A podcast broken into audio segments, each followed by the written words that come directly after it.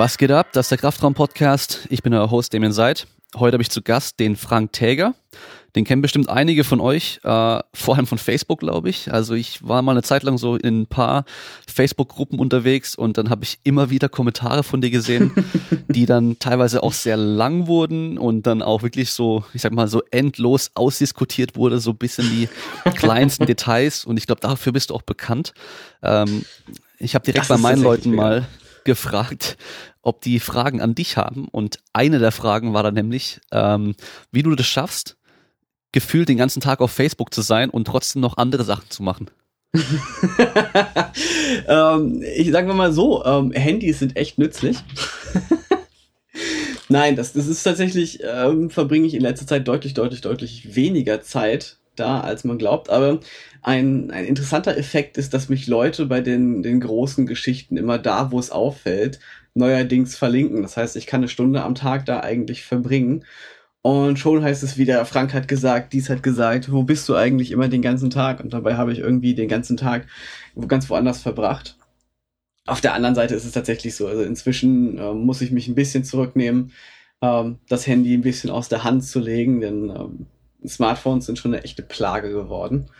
Um, ähm, dadurch hat man extrem viel Zeit, die man auf Social Media verbringt. Auf der anderen Seite muss man sagen, um, ähm, dass, dass Social Media auch leider, ich sag jetzt leider, um, ähm, einer meiner größten Marketingkanäle sind. Also ich habe mich mit den anderen Dingen kaum auseinandergesetzt. Ich habe mir einfach zum Thema gemacht, da wo, wo die Leute sozusagen Interesse haben, da bin ich präsent, da gucke ich mir die Sachen an, lass mich verlinken, gucke selber, was mich interessiert und, und kommentiere das. Und äh, da habe ich dann das Problem, ich bin einfach viel zu sehr an zu vielen Dingen interessiert und ich habe so eine, ich habe so eine Art, ich, ich, ich würde das inzwischen schon Zwangsverhalten nennen. Das ist so dieses so, ah, someone is wrong. das ist so, das ist nicht so, nicht ganz richtig. Und äh, dann artet es meistens in Diskussionen aus. Ich denke, ich sollte meine Social Media Zeit tatsächlich ähm, ein bisschen zurücknehmen, auch wenn es ähm, kostenlose Arbeit ist. Ja, das, das kenne ich von mir auch. Das war früher noch mit den ganzen Foren echt so da irgendwie auch Stunden darin verbracht und halt auch über jeden, ich sag mal einfach mal Scheiß diskutiert, wo im Endeffekt irgendwie ja trotzdem nichts bei rauskam teilweise. Ähm, ich sag mal so mit Social Media, das sieht's halt, kann's theoretisch jeder sehen. Das ist gar nicht schlecht und wenn man dann auch gut argumentiert, dann kann man daraus lernen, sag ich mal. Das sollte eigentlich auch so das Ziel sein. Aber da habe ich mich irgendwann auch komplett rausgenommen, weil ich habe dann für mich ein bisschen gemerkt, so hey, das ist irgendwie echt Zeitverschwendung, weil ich glaube, ich habe noch nie erlebt, dass wirklich jemand die Meinung der anderen Person geändert hat, sondern jeder beharrt auf seinem Standpunkt. Man kann es zwar ein bisschen irgendwie den klar machen oder verdeutlichen, aber so richtig sagen, so, oh, stimmt, ey, du hast voll recht und äh, ja, das habe ich irgendwie noch nie erlebt. Das, das, das passiert in einem von zehn Fällen. In einem von zehn Fällen. Also sonst passiert das sehr selten. Was man aber nicht vergessen sollte, und das ist auch einer der Gründe, warum ich mich, mich sehr zurückhalte, persönlich zu werden, mich, mich sehr zurückhalte, ähm, Dinge nicht sachlich zu betrachten. Es geht ja nicht nur um die Personen, die da sind. Es gibt im Hotel-Business, gibt es den Spruch für jeden Klienten und jeden Kunden, der sich beschwert, hast du zehn, die sich sozusagen nicht beschweren, die aber das gleiche Problem haben. Und viele Leute sind vielleicht on the fence oder viele Leute haben die gleiche Frage, aber trauen sie sich nicht zu stellen und sind noch vielleicht viel, viel formbarer und sagen, hey, mich interessiert wirklich auch mal der sachliche Teil, ohne jetzt auf der Ideologie zu bestehen. Und meine Erfahrung ist, dass das genau die Leute sind, die dann drei Wochen später dir schreiben, ey, ich habe das und das ausprobiert. Ja, krass, das funktioniert wirklich besser. Mir geht's besser, dies und das. Und boah, danke, dass ich mir jetzt sozusagen keine Gedanken darüber machen muss. Ich so, okay, ich habe noch nie mit dir geredet, aber es ist cool, wenn ich dir dadurch helfen konnte, dass ich mich mit jemand anders gestritten habe. Das ist ja großartig. Auf der anderen Seite ist es auch ziemlich cool, das muss ich auch sagen, sich Argumente rauszusuchen und zu sagen, okay, das ist interessant. Weil ich wüsste jetzt, was ich raten würde, aber ich habe vielleicht noch nicht so ganz im Kopf, warum. Also gucke ich mir einen Kommentar, eine Frage oder sonst was an, sage so, und jetzt gehen wir mal zurück, jetzt holen wir mal all die ganzen scheiß Quellen raus, die man irgendwann mal gesammelt hat und liest den Mist mal. Und eine Stunde später sitzt man da, ah, ja, stimmt, das ist ja wirklich mein Argument schon vor drei Jahren gewesen, das habe ich ganz vergessen. Dann setzt man sich hin sagt, oh, jetzt muss ich das Ganze auch nochmal ein bisschen ausformulieren. Und am Ende hat man dadurch, dass man auf jemanden antwortet, selber was gelernt. Ob derjenige jetzt nur unbedingt zustimmt oder nicht, das ist dann die Frage. Aber man kann ja selber etwas lernen, indem man versucht, die Dinge selber für sich erstmal so auszudiskutieren. Und das ist eben auch das, was ich versuche den ganzen Tag zu machen. Auf diese Weise lerne ich. Jemand stellt eine Frage, ich lerne es für mich, ob derjenige am Ende jetzt sagt, hey, du hast recht, ist mir eigentlich ziemlich egal, weil mir geht's darum, selber zu lernen. Das ist eigentlich das, was ich am meisten Spaß habe. Und ähm, ja, sagen wir mal, ein Fünftel der Dinge, die man lernt, gibt man auch andere, an andere Menschen weiter. Die sind dann praktisch einsetzbar. Ja, das fällt mir jetzt gerade ein, das ging mir auch schon ein paar Mal so. Und zwar da habe ich wieder irgendwo was gelesen, eine Aussage, wo ich mir denke, so, hey, das kann eigentlich nicht sein, das hört sich zu gut an, um wahr zu sein. und dann schaue ich mal in die Literatur, Literatur rein, was da eigentlich so der Konsens ist, was da so steht, was vielleicht an neuer Forschung gibt. Und dann sehe ich so, hey, das war wirklich kompletter Bullshit. Oder ja, da gab es dann irgendwie vielleicht schon Forschung aus den 80er Jahren sogar schon zur Grundlagenforschung, die sich halt bis heute bestätigt hat, ähm, die die Leute aber einfach nicht beachten, weil sie halt nicht in ihre Meinung reinpassen. Und ich sehe das dann und dann weiß ich für mich, okay, ja, da war meine Intuition halt dann doch richtig. Und zu dem äh, Punkt davor mit diesem Hotelspruch, mit den eine Person, die unzufrieden ist, gibt es immer zehn andere dazu. Das ist so ähnlich auch mit diesem äh, Amazon-Effekt bei den Bewertungen. Also es gibt ja teilweise Produkte, die haben nur fünf Sterne Bewertung und nur ein Sterne Bewertung und dann fragst du dich, hey, wie kann das sein, dass da irgendwie jedes zweite oder dritte Dings äh, nicht funktioniert oder kaputt ist? Das liegt halt einfach daran, dass die meisten Leute ähm, eher in die Öffentlichkeit gehen und sagen, hey, das Ding ist voll scheiße, wenn es halt eben scheiße ist, bei dem und nicht funktioniert. Aber wenn jemand zufrieden ist, dann sagt er halt oftmals auch nichts darüber, vor allem halt dann nicht online. Mhm. Also die Leute ja. beschweren sich meistens nur und dann, dann finden sich halt ein paar zusammen, die das halt dann das gleiche Problem haben. Und ähm, ja, dann ist halt da irgendwie eine negative Meinung im Internet über dieses Teil, obwohl es halt eigentlich, was weiß ich, hundertmal mehr Leute eigentlich voll zufrieden sind damit. Und äh, deswegen empfehle ich immer, schaut einfach mal so diese kritischen Drei-Sterne-Bewertungen an oder zwei und vier Be äh, Sterne-Bewertungen auch, weil diese meistens ein bisschen differenzierter. Die schauen, was positiv ist, was negativ ist. Und ähm, ja, wer sich mit irgendwas ein bisschen auskennt, kann einfach mal schauen bei Amazon ein Produkt dazu und die ganzen Einstellbewertungen durchlesen. Sie sieht meistens ist der Fehler nämlich menschlich und gar nicht das Produkt. Ja, ja, ich lese auch tatsächlich so ein, zwei und drei Sterne Bewertungen, weil fünf Sterne Bewertungen sind für mich gar nicht so wichtig, weil wenn das Produkt geil ist und ich habe es, dann sehe ich das ja. das kriege ich schon mit. Ja. Das ist wichtig für den Verkäufer, weniger für mich. ja, genau. Ähm, so, jetzt aber mal zu dem, warum du eigentlich hier bist. Ja. Ähm, Du bist ja zwar in der, in der Fitnessszene sehr aktiv und ähm, auch bekannt. Was ich jetzt aber für mich interessanter finde, weil ich halt selber das auch mal machen wollte, ist, dass du mal im Shaolin-Kloster in China warst. Mhm. Und ich weiß nicht mehr darüber, also ich kenne keine Details, ich weiß nicht warum, ich weiß nicht, wie alt du damals warst. Wie alt bist du eigentlich jetzt? Äh, ich bin 33. 33, 33. Okay. Das ist jetzt äh, knappe ja, 2007 bin ich geflogen und ich bin, ja, Ende 2008 kam ich aus Asien zurück. Okay. Ja, längere Reise gemacht, ja. Ja, dann, dann sind wir so ähnliches Alter. Das heißt, wir haben beide so diese Phase damals wahrscheinlich auch ähnlich mit durchgemacht, so mit Kung Fu ist irgendwie geil und so ein bisschen mysteriös und die Shaolin-Mönche sieht man dann manchmal irgendwie Videos, wo sie halt so krasse Sachen machen. Ich habe auch die Shaolin damals in Freiburg im Konzerthaus dann live gesehen ihre Show. Ich zweimal auch, sogar. Zweimal, ja. Genau, habe es auch zweimal gesehen. Und ähm, ja, ich sag mal so, Bruce Lee, Jackie Chan, damit bin ich aufgewachsen, Ninja Turtles. Das heißt, es war immer so ein Thema, auch ganz früher noch die, die Power Schlange Rangers. im Schatten des Adlers. Genau, ja, so, oder die ja. Kanne. da gibt's ja so viele geile Sachen von Jackie Chan auch. Ja. Ähm, und ich wollte auch, ich, ich war, den hast du wahrscheinlich auch mitbekommen damals. Da gab es dann im, im Fernsehen immer wieder mal so einen Jungen, der auch bei den Shaolin irgendwie gelebt hat und trainiert hat, äh, so ein Deutscher. Ähm, das war es wahrscheinlich ja, nicht du. Ja, ja, nein, das war, das war nicht ich tatsächlich. Ähm, ja. Ich weiß aber, ich weiß aber, ich kenne ihn. Ich kenne ihn nicht über, über drei Ecken. Ähm, ich habe persönlich äh, kaum getroffen. Der war aber in einer anderen Schule. Der war in einer anderen Schule. Okay. Ähm, ja. Und äh, ja, auf jeden Fall, das habe ich halt auch immer gesehen und dachte ich so, boah, das würde ich auch voll gern mal machen. Ja, und dann dachte ich aber, gut, das, ja. was die da essen jeden Tag, davon esse ich so gut wie gar nichts, weil ich war halt früher ein sehr, sehr schlechter und äh, komischer oh Esser. Das heißt, von daher wäre ich dort wahrscheinlich äh, voll eingegangen.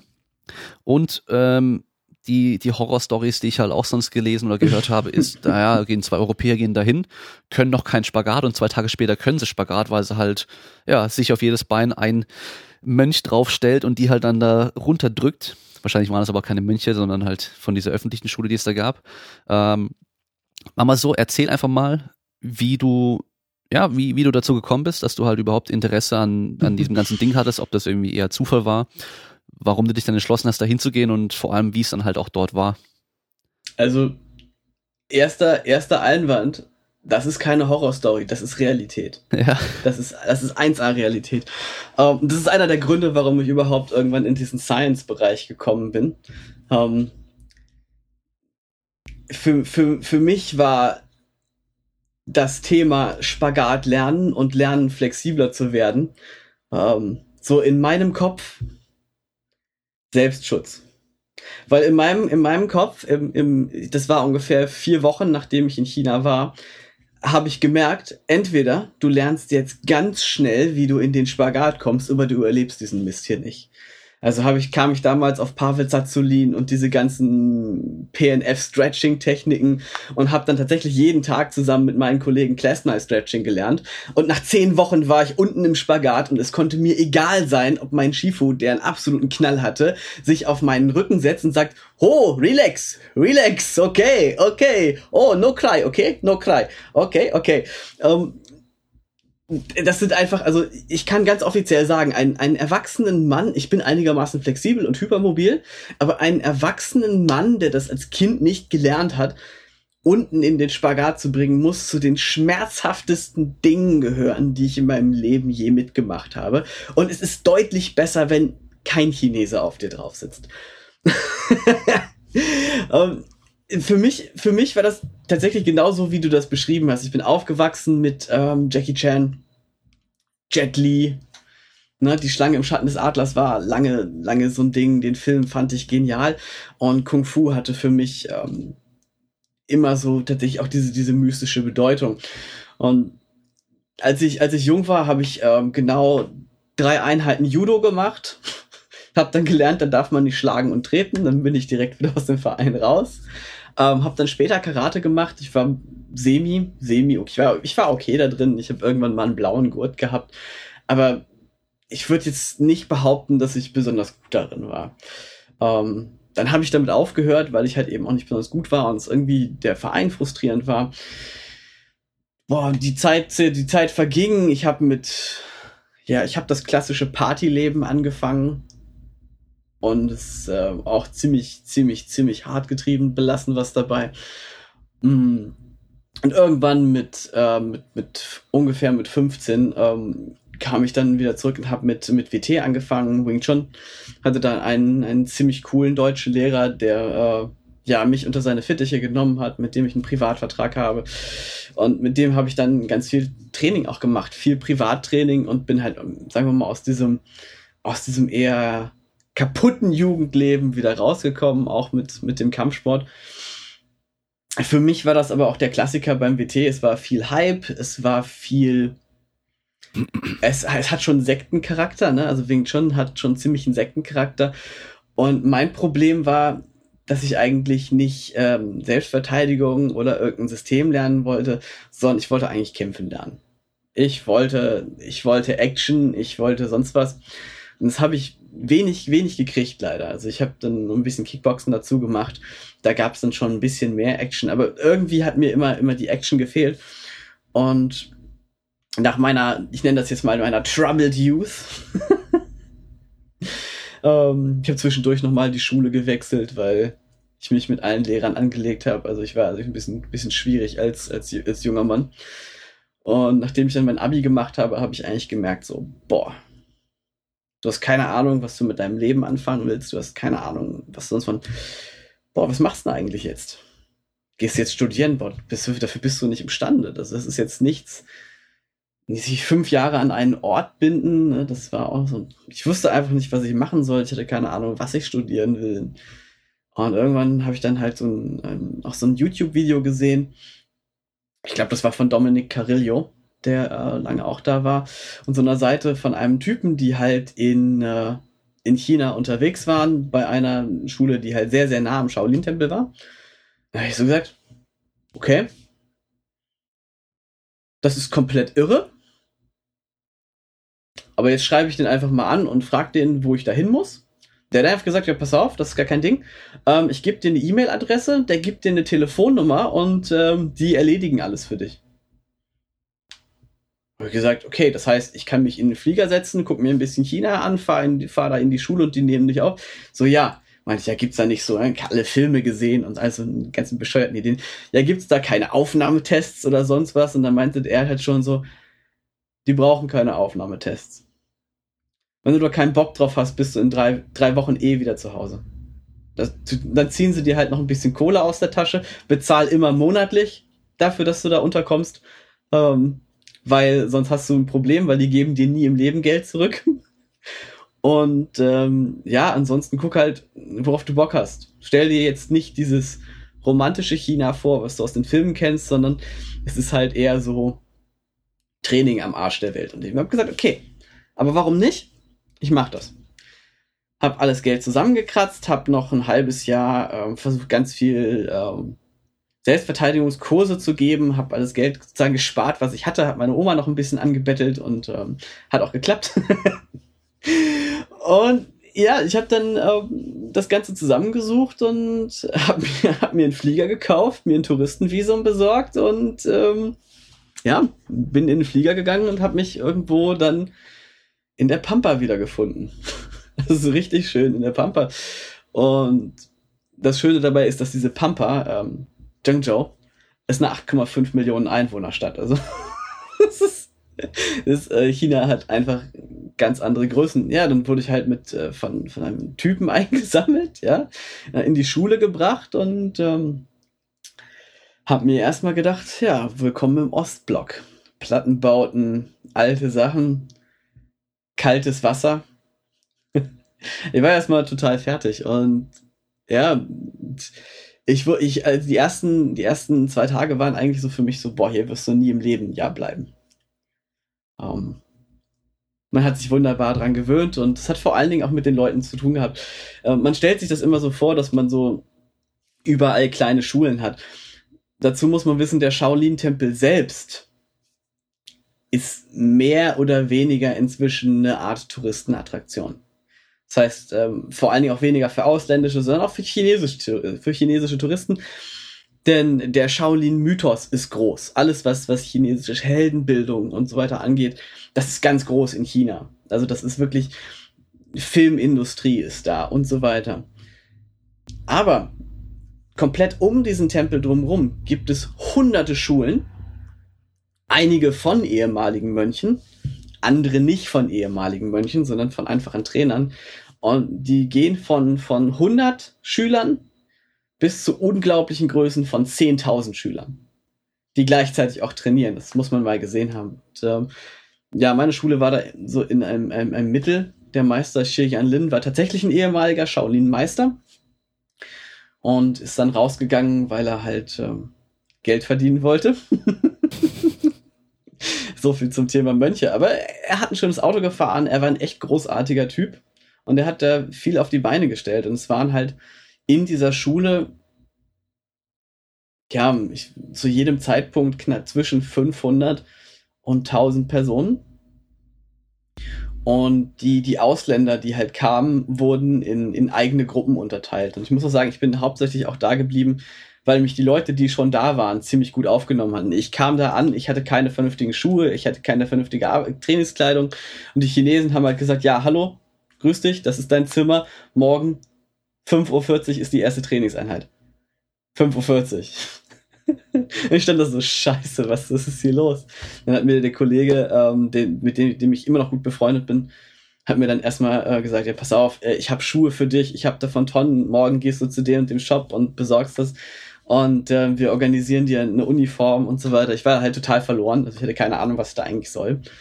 Und ähm, wurde aber von den, von, den, von den Leuten ziemlich gut aufgenommen. Ähm, tatsächlich auch von den Chinesen, nur habe ich kein Wort verstanden. Ähm, ich habe mich wie, wie ein Irrer physisch, physisch vorbereitet. Ich dachte mir, du musst der, der härteste Typ überhaupt sein, wenn du da ankommst. Und ähm, nichts, absolut nichts an physischem Training hätte mich darauf vorbereiten können. Ähm, es gibt bei den Navy SEALs diesen großartigen Spruch, wie bereitest du dich auf einen Tritt in die Eier vor? Das geht nicht. Ähm, sollte jemand das wirklich nochmal machen wollen und nach China fliegen, dann ist das Beste, was du machen kannst, Chinesisch lernen. Physisch vorbereiten kannst du dich eh nicht auf den Wahnsinn. Ja. Naja, und dann, ähm, ja, dann bin ich morgens um 5.30 Uhr aus dem Bett geprügelt worden. Ähm, dazu muss man sagen, das erste, was ich gesehen habe, war, war ein Bett.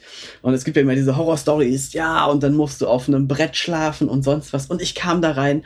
Das erste, was ich sehe, ist ein blaues Bett. Und ich denk mir, ja, ja, es ist kein Brett. Es ist kein Brett. Es ist blau. Es hat, es hat wahrscheinlich eine Matratze. Und dann setze ich mich drauf. Ja, toll. Es war tatsächlich eine Holzfläche, die mit Stoff überzogen war. Es war ein scheiß Brett in Blau. Boah, shit. Oh Mann, oh Mann. Okay, und das war wirklich, also das war wirklich die ersten zwei Tage, habe ich mir gedacht, so, boah, das hältst du nie im Leben zwei Wochen aus. Und am Ende bin ich zehn Monate ähm, dort geblieben. Ähm, aber die ersten drei Tage habe ich wirklich gedacht, ähm, gehst wieder nach Hause, scheiß drauf. Ähm, so hart bist du nicht. Und ich muss auch sagen, es, waren eher, es war am Ende eher wegen der Menschen dort, dass ich ähm, die ersten sechs Wochen überlebt habe. Also das war, das war wirklich verdammt hart. Also du hast noch kein Wort Chinesisch gesprochen und hast dann, haben, die haben dort wahrscheinlich aber auch kein Deutsch gesprochen, oder? Und Englisch wahrscheinlich auch nicht so. Also, das musst du dir, das musst du dir so vorstellen. Es gab zwei Chinesen, darunter Meister Xie Lin oder Xie Xie Yang und zwei der Trainer haben gebrochenes Englisch gesprochen. Also Xian Lin konnte tatsächlich sehr gutes Englisch, also der hatte auch eine sehr gute Ausbildung, war auch ein sehr intelligenter, sehr netter Mann, also wie viele, wie ich viele der Mönche eben kennengelernt habe, also die auch wirklich Mönche sind und nicht nur Trainer. Die sind ähm, deutlich, also man hat immer das Gefühl, das sind halt Menschen, die auch sehr viel Zeit zum Lernen, Introspektion und ähm, tatsächlich auch zum Sprachenlernen und Umgang mit Menschen haben, ähm, was bei anderen Menschen in anderen Ländern, da, da, hat man manchmal so das Gefühl, so, boah, war ich das jetzt oder war der einfach ein Arsch? das, aufgrund dessen, das war es halt eben, die haben Englisch gesprochen, aber sonst Zhengzhou, man, man, man hat immer so ein falsches Bild von China. Wenn man China nimmt und über Europa drüber legt, ist China immer noch größer. Das heißt, ich war in einer sogenannten Provinz. Diese Provinz war aber keine Provinz, sondern die, diese Provinz ist etwas größer als die Hälfte von Deutschland. Die Hauptstadt Zhengzhou, in der Nähe der wir waren, die ist einfach zweieinhalb Mal so groß wie Berlin. Das ist einfach die, und für die ist das eine kleinere Hauptstadt. Ja? Also eine große Hauptstadt hat 20 Millionen Einwohner. Und da stehst du einfach auch daneben. Ähm, ich habe später in Sunching, das sind 30, 30 Millionen Einwohner ungefähr. Da stehst du in der Gegend, denkst du so, was, was? Die, die Stadt hört nicht auf. Also du kannst sozusagen ein 800er Tele dran packen an einem perfekten Tag und du siehst das, du siehst das Ende der Stadt nicht. Da vorher krümmt sich die Erde. Und du stehst halt da und denkst dir, wow. Und keine Sau spricht Englisch. Keine Sau. Niemand dort. Und du hast diese 8,5 Millionen Leute und du kannst mit keinem Wort reden. Das Schlimmste daran ist, du setzt dich hin und denkst dir, ich lerne Mandarin. Ich krieg das hin.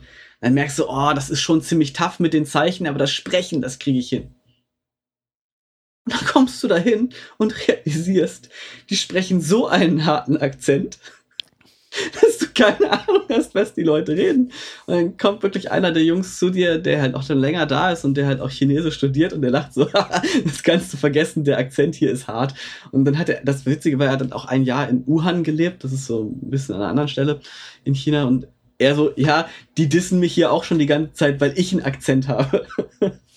und die konnten dann teilweise drei Akzente sprechen und du saßt die ganze Zeit da und hast kein Wort verstanden und hast dir gesagt so, boah, es ist hart das, das war dann wirklich, du hattest keine andere Wahl. Also du musstest, du musstest direkt Immersion Learning machen. Du musstest Zeichen lernen, du musstest in der Zeichentabelle machen, damit du verstehst auf der Karte, weil es gibt keine englische Karte. Du kannst ja auch lernen, zum Beispiel, wie ein Gericht heißt. Aber das heißt nicht, dass du weißt, was in dem Gericht drin ist. Das erste, was du also lernst, sind die, sind die Zeichen für die verschiedenen Fleischsorten. Ja, damit du, damit du wenigstens weißt, was das ist. Dann hast du das Problem, wenn du Eier lernst, musst du aufpassen, dass du es nicht falsch aussprichst, weil du mit dem Wort Ei Leute beleidigen kannst. Weil Ben dann, irgendwie Eierkopf ist so einer der, der klassischen, der klassischen Methoden, um Leute zu beleidigen. Und je nachdem, wie du es aussprichst, ähm, ist es auch wieder, dann hat es eine andere Bedeutung. Du sitzt da und denkst so, ich bin erledigt. Ich bin vollkommen erledigt. Und vor allen Dingen willst du dann am Wochenende in die Stadt fahren. Du weißt, du musst, du musst dir Businesskarten nehmen. Du musst dir diese Businesskarten nehmen oder dir bestimmte Orte raussuchen, weil wenn du in einem Taxi sitzt, dann musst du ja auch wieder zurückkommen. Und du kannst dem Kollegen nicht erklären, dass du jetzt ähm, die Hauptstraße rausfahren sollst Richtung Jining, weil du keine Ahnung hast, wie du dem klar, klar machen sollst. Also musst du demjenigen die Businesskarte von äh, vom vom Xiaolong Wu Yuan musst du ihm geben. Und wenn der das nicht kennt, hast du Pech, dann musst du dem auch auf Chinesisch die ganze Zeit sagen, wo er lang fährt. Und am Ende guckst du dann auf den Ticker und hast gesehen, er hat einen Knopf gedrückt und hat dir das Doppelte abgenommen. Und so. also ich glaube, ich, also das Training war tough. Es war wirklich verdammt tough. Aber die Situation, in der man ist, kaum jemand versteht einen. Man versteht selber kaum was. Die Sprache ist äh, für einen Europäer nicht unbedingt intuitiv zu lernen, da bestimmte Regeln einfach völlig anders sind. Also du musst ein ganz anderes Sprachgefühl entwickeln. Und dann auch noch diese Unmenge an Zeichen. Also ich habe am Ende meines Aufenthalts, glaube ich, so 400, 500 Zeichen gekonnt. Das waren so die wichtigsten. Um eine Zeitung zu lesen, brauchst du aber 2000. Und ich war ein Jahr dort. Also klar, es hätte man wahrscheinlich äh, schneller schaffen können, aber das ist eben, das ist eben das gewesen, was, was mich am meisten ans Limit gebracht hat. Gar nicht mal, gar nicht mal das Training. Ja, eher, eher das Training innerhalb der Kultur. Das war schon, das war schon witzig.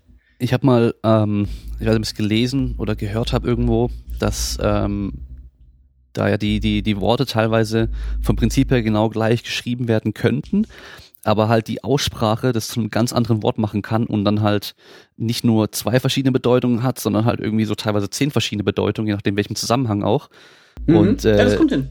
Das macht's halt natürlich dann ultra schwer, da was zu verstehen. Ähm, ja. Ja, vor allen Dingen, dass die Chinesen untereinander verstehen das selber auch oft nicht. Deswegen reden sie so schnell wie möglich, ja. sodass du aus der Geschwindigkeit des Satzes, also du kannst gar nicht mehr so richtig genau feststellen, äh, welche Wortbetonung jetzt eigentlich genutzt wurde, sondern du musst es aus dem Kontext begreifen. Mhm. Ja?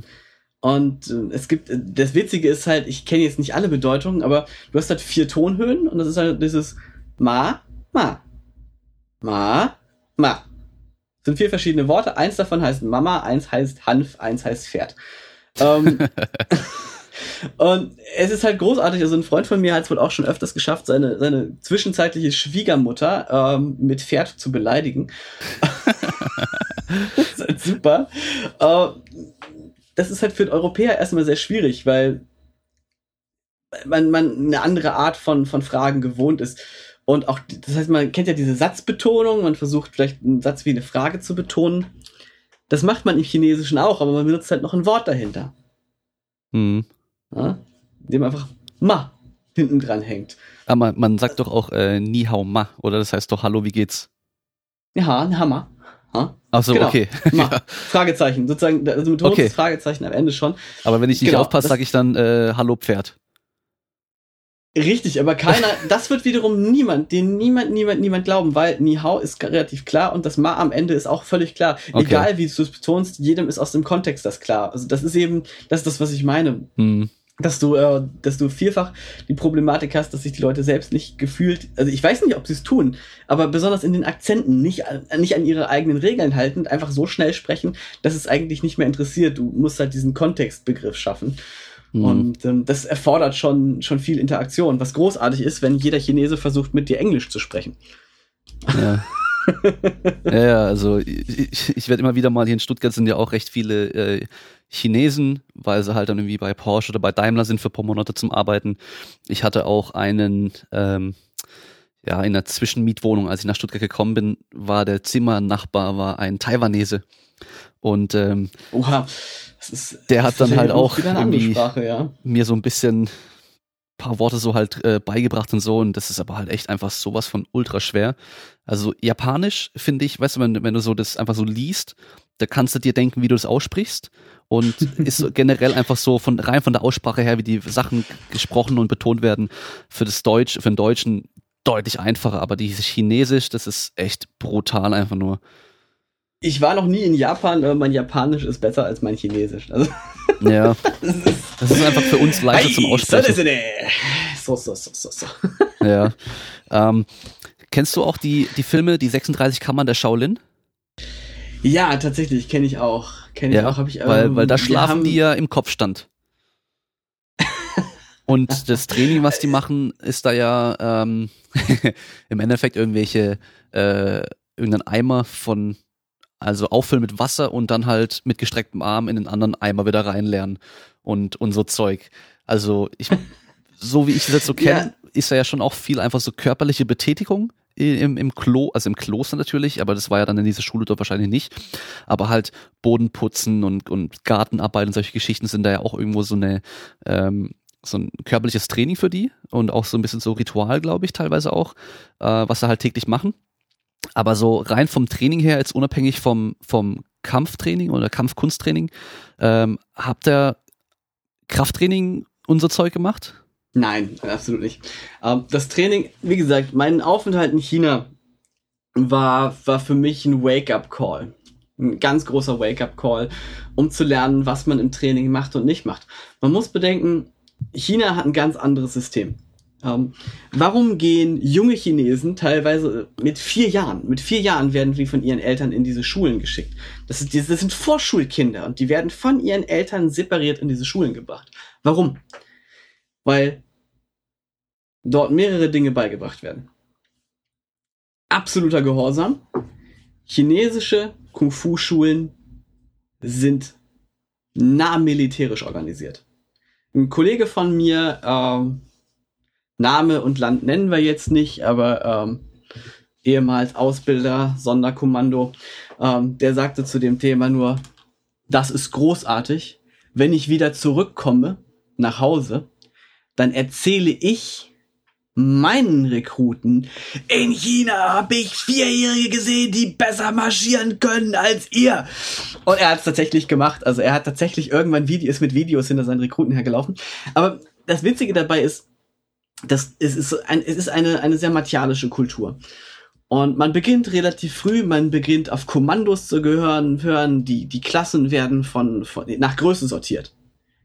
Also so muss man sagen, als Ausländer ist man jetzt in diesen Militäre, diese militärische Sache nicht ganz so eingebunden, obwohl, man muss bedenken, 5.30 Uhr, 5.30 Uhr, hörst du? Wir, wir bedenken, wir sind nicht in, nee, wir sind nicht in Oldschool Shaolin, wir sind nicht irgendwo in der, in der, in der Walachei, wir sind irgendwo in einem Plattenbau. Einem Plattenbau neben einem Tempel. Und morgens um 5.30 Uhr geht eine Sirene los. Da da da da da da da da da da da da da da da. Du denkst dir, Alter, jeden Morgen, jeden Morgen wirst du mit dem guten alten sozialistischen Volkslied aus dem, aus, aus dem Bett geprügelt, bis der Lautsprecher kaputt ging, der auch tatsächlich sechs Monate nicht repariert wurde. Dann hörtest du morgens nur du denkst so, oh Gott, jedes Mal. Das heißt, alles, was dort gemacht wird, ist schon integriert ähm, in ein, ein, ein, gewisses Denken. Das heißt, du stehst morgens auf und auch als Ausländer stehst du morgens stramm, zack, Kommando, alle in einer Reihe in der Gruppe 6 Uhr. 6 Uhr, du stehst da oder dein Schifo kommt und tritt dir deine Tür ein. Und dreht erstmal völlig durch und erzählt dir eine halbe Stunde, während du draußen im Kalten stehst, etwas von Respekt. Um, ist mir tatsächlich nie passiert, aber wir hatten zweimal äh, Leute in der Gruppe, die nicht verstanden haben. Man kennt das von der Bundeswehr. Wenn einer aus deiner Gruppe Scheiße baut, wird die ganze Gruppe bestraft. Und es gibt ein paar Leute, die haben das nicht verstanden. Und am liebsten hätten wir sie, glaube ich, zwischendurch Full Metal Jacket mäßig behandelt. Also zwischendurch, also bei einem Kollegen, einem australischen Kollegen, hatte ich echt schon die Idee, ihn einfach ähm, so nach dem Motto, können wir ihn nicht einfach irgendwo verschwinden lassen, sonst kriegen wir wieder Straftraining, weil er einfach ähm, nicht, nicht die Persönlichkeit hatte.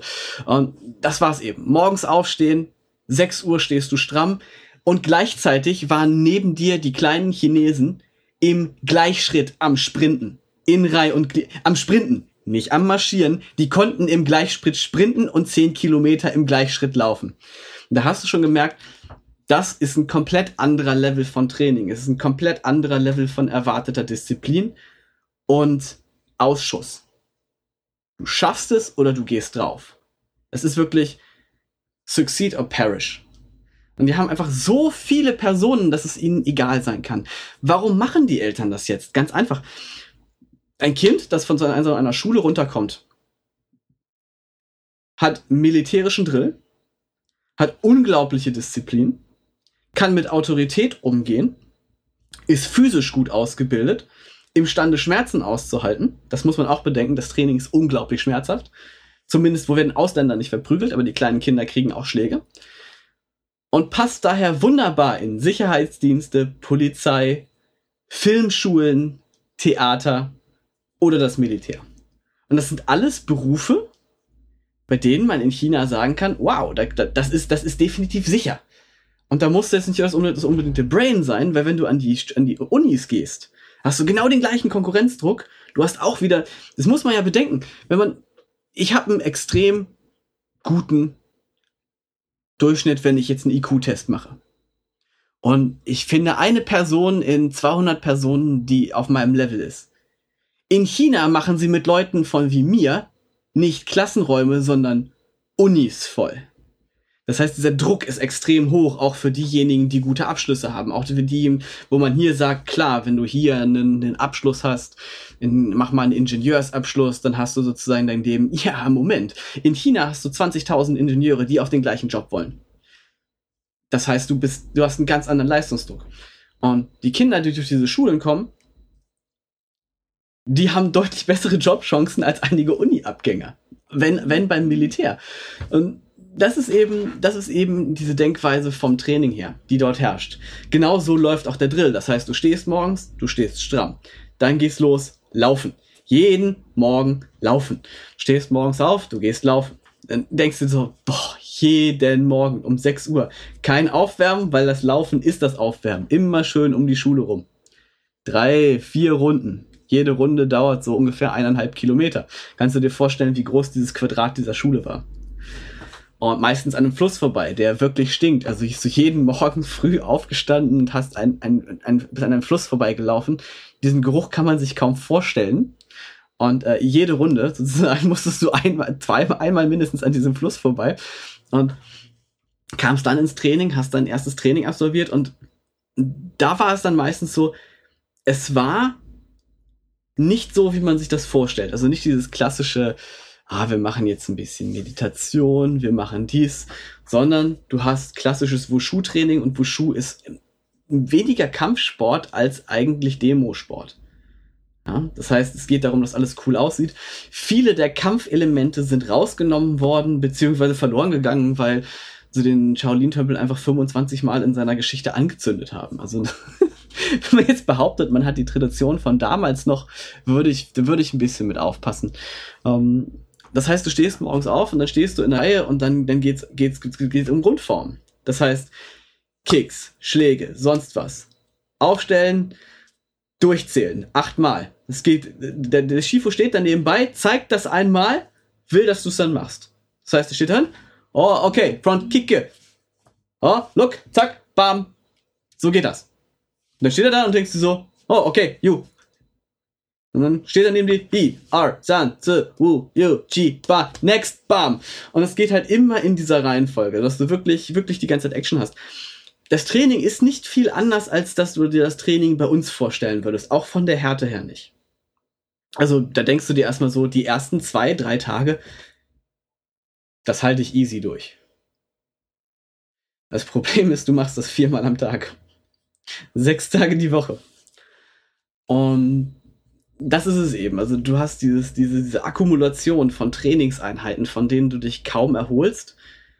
Und die erste Woche hat jeder, der ankommt, eine große Klappe. Ich auch. Ich habe auch gesagt, so schlimm ist es ja gar nicht. Ich habe es mir schlimmer vorgestellt. Und dann sahst du schon so diese leeren Blicke der anderen Leute, die dich angucken und sagen, ja, warte mal ab. Die zweite Woche war scheiße. Und in der dritten Woche waren Treppen einfach mein Feind. also nicht mal German Volume Training aus einem Deload raus. Tritt dir so in den Hintern. Nicht mal Smolov. Es ist wirklich, also in der dritten, vierten Woche denkst du wirklich, da denkt jeder ins nach Hause fahren. Das ist, du, du stehst vor einer Treppe und ich habe auch schon erlebt, also bei mir erlebt, dass ich vier Minuten vor dieser Treppe stand, um mich mental vorzubereiten, wie die Schmerzen sein werden, wenn ich hochgehe.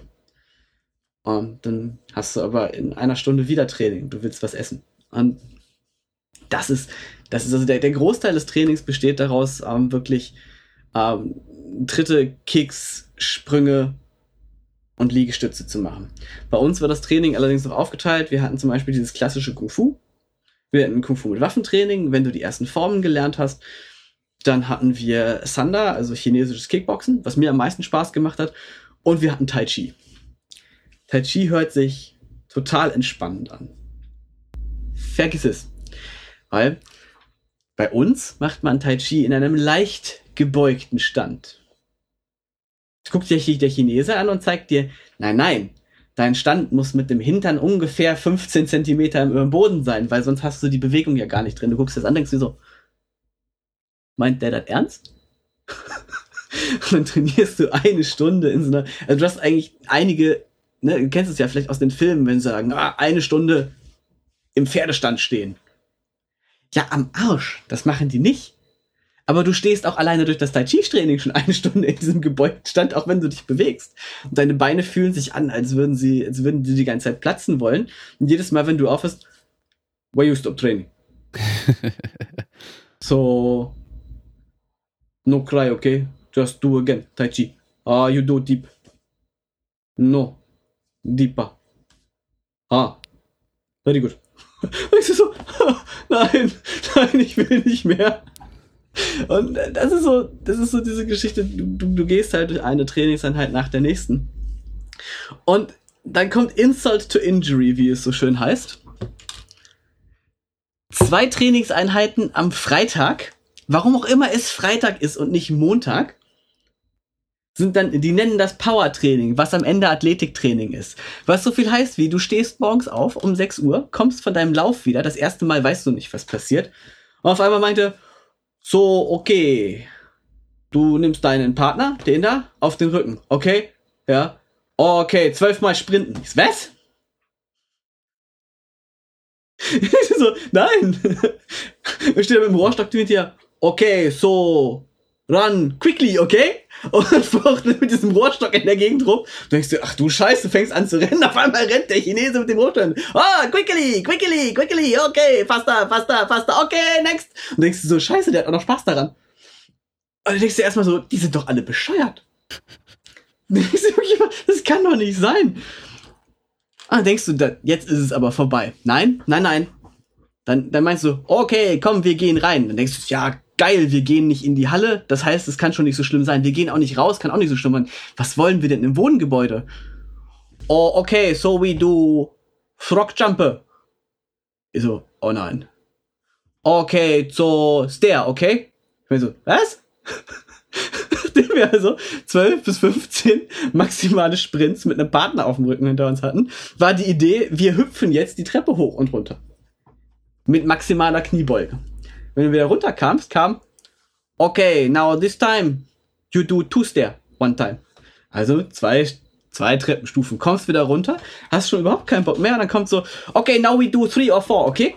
Okay, I, R, San, Se, Wu, Liu, Di, und rennt hinter dir her und klatscht und denkst du, ach du, das kann nicht sein, das meint er nicht ernst. Dann springst du da hoch und dann denkst du dir, du wirst verarscht. Du denkst, du wirst jetzt verarscht, weil du der Neue bist. Und am Ende des Trainings denkst du, ja komm, die haben dich, die haben dich jetzt über den Tisch gezogen. Und dann sagt einer, ja, übrigens danke dir, ne? Weil nur weil du da bist, hat er jetzt mal ein bisschen locker gemacht heute. Und du meinst so, locker? Willst du mich verarschen? Und das, das machst du halt über Wochen. Das machst du halt über Wochen. Du lernst die Formen, du lernst springen und dir wird Akrobatik beigebracht, so gut du das kannst. Ich bin absolut beschissen. Und man muss dazu sagen, ich bin echt mittelmäßig. Also ich bin, bin, ähm, ich war immer begeistert, Sport zu machen, aber ich habe einfach kein Talent. ja, deswegen musste ich halt auch alles lernen. Und ähm, mittendrin kommt dann so in der zweiten Woche, so we start power stretching, okay? Und dann fängst du Stretching an und auf einmal hängt sich einer mitten auf deine Beine und sagt, sons, uh, und fängt an dich zu wippen und denkst dir, ah, und setzt dich auf deinen Rücken und du denkst dir, das kann nicht sein. Das, das kann einfach nicht sein. Und du weißt nicht genau, ob du dich beschweren sollst, ob du weinen sollst, ob du schreien sollst oder ob du komplett gelähmt von diesen Schmerzen bist. Und denkst du die ganze Zeit, das kann nicht sein. Und 80% der Leute, die gekommen sind, sind innerhalb von drei Wochen wieder gegangen. Und äh, wenn man jetzt sagt, die Frage stellt, haben wir, haben wir Krafttraining gemacht, haben wir ja nichts. Nein, die haben einfach gar nichts Intelligentes wirklich gemacht. Also die haben da keine, keine wirkliche, die einzige Trainingsplanung, die dahinter war, war, wir machen das so oft wie möglich und die, die Talent haben, die überleben schon wir müssen die nicht raussortieren und besonders fördern, weil wir haben am Ende genügend Leute und die Ausländer bezahlen, deswegen gucken wir, dass sie einfach so lange wie möglich bleiben. Also, und wenn sie nerven, dann gehen sie halt schon. Da, da habe ich auch schon gefragt, ähm, ne, ne, habt ihr keine, keine Tests oder so, die die Leute reinlasst? No. If you stay, taste the finish. You know stay, taste the failure, okay? Very good. I, are sons. Und das Witzige ist, dieses, dieses, dieses Zählen bis acht ist halt witzig, wenn man denkt sich, warum denn unbedingt bis acht? Ja, weil es in den Liedern vorkommt, mit denen sie marschieren lernen.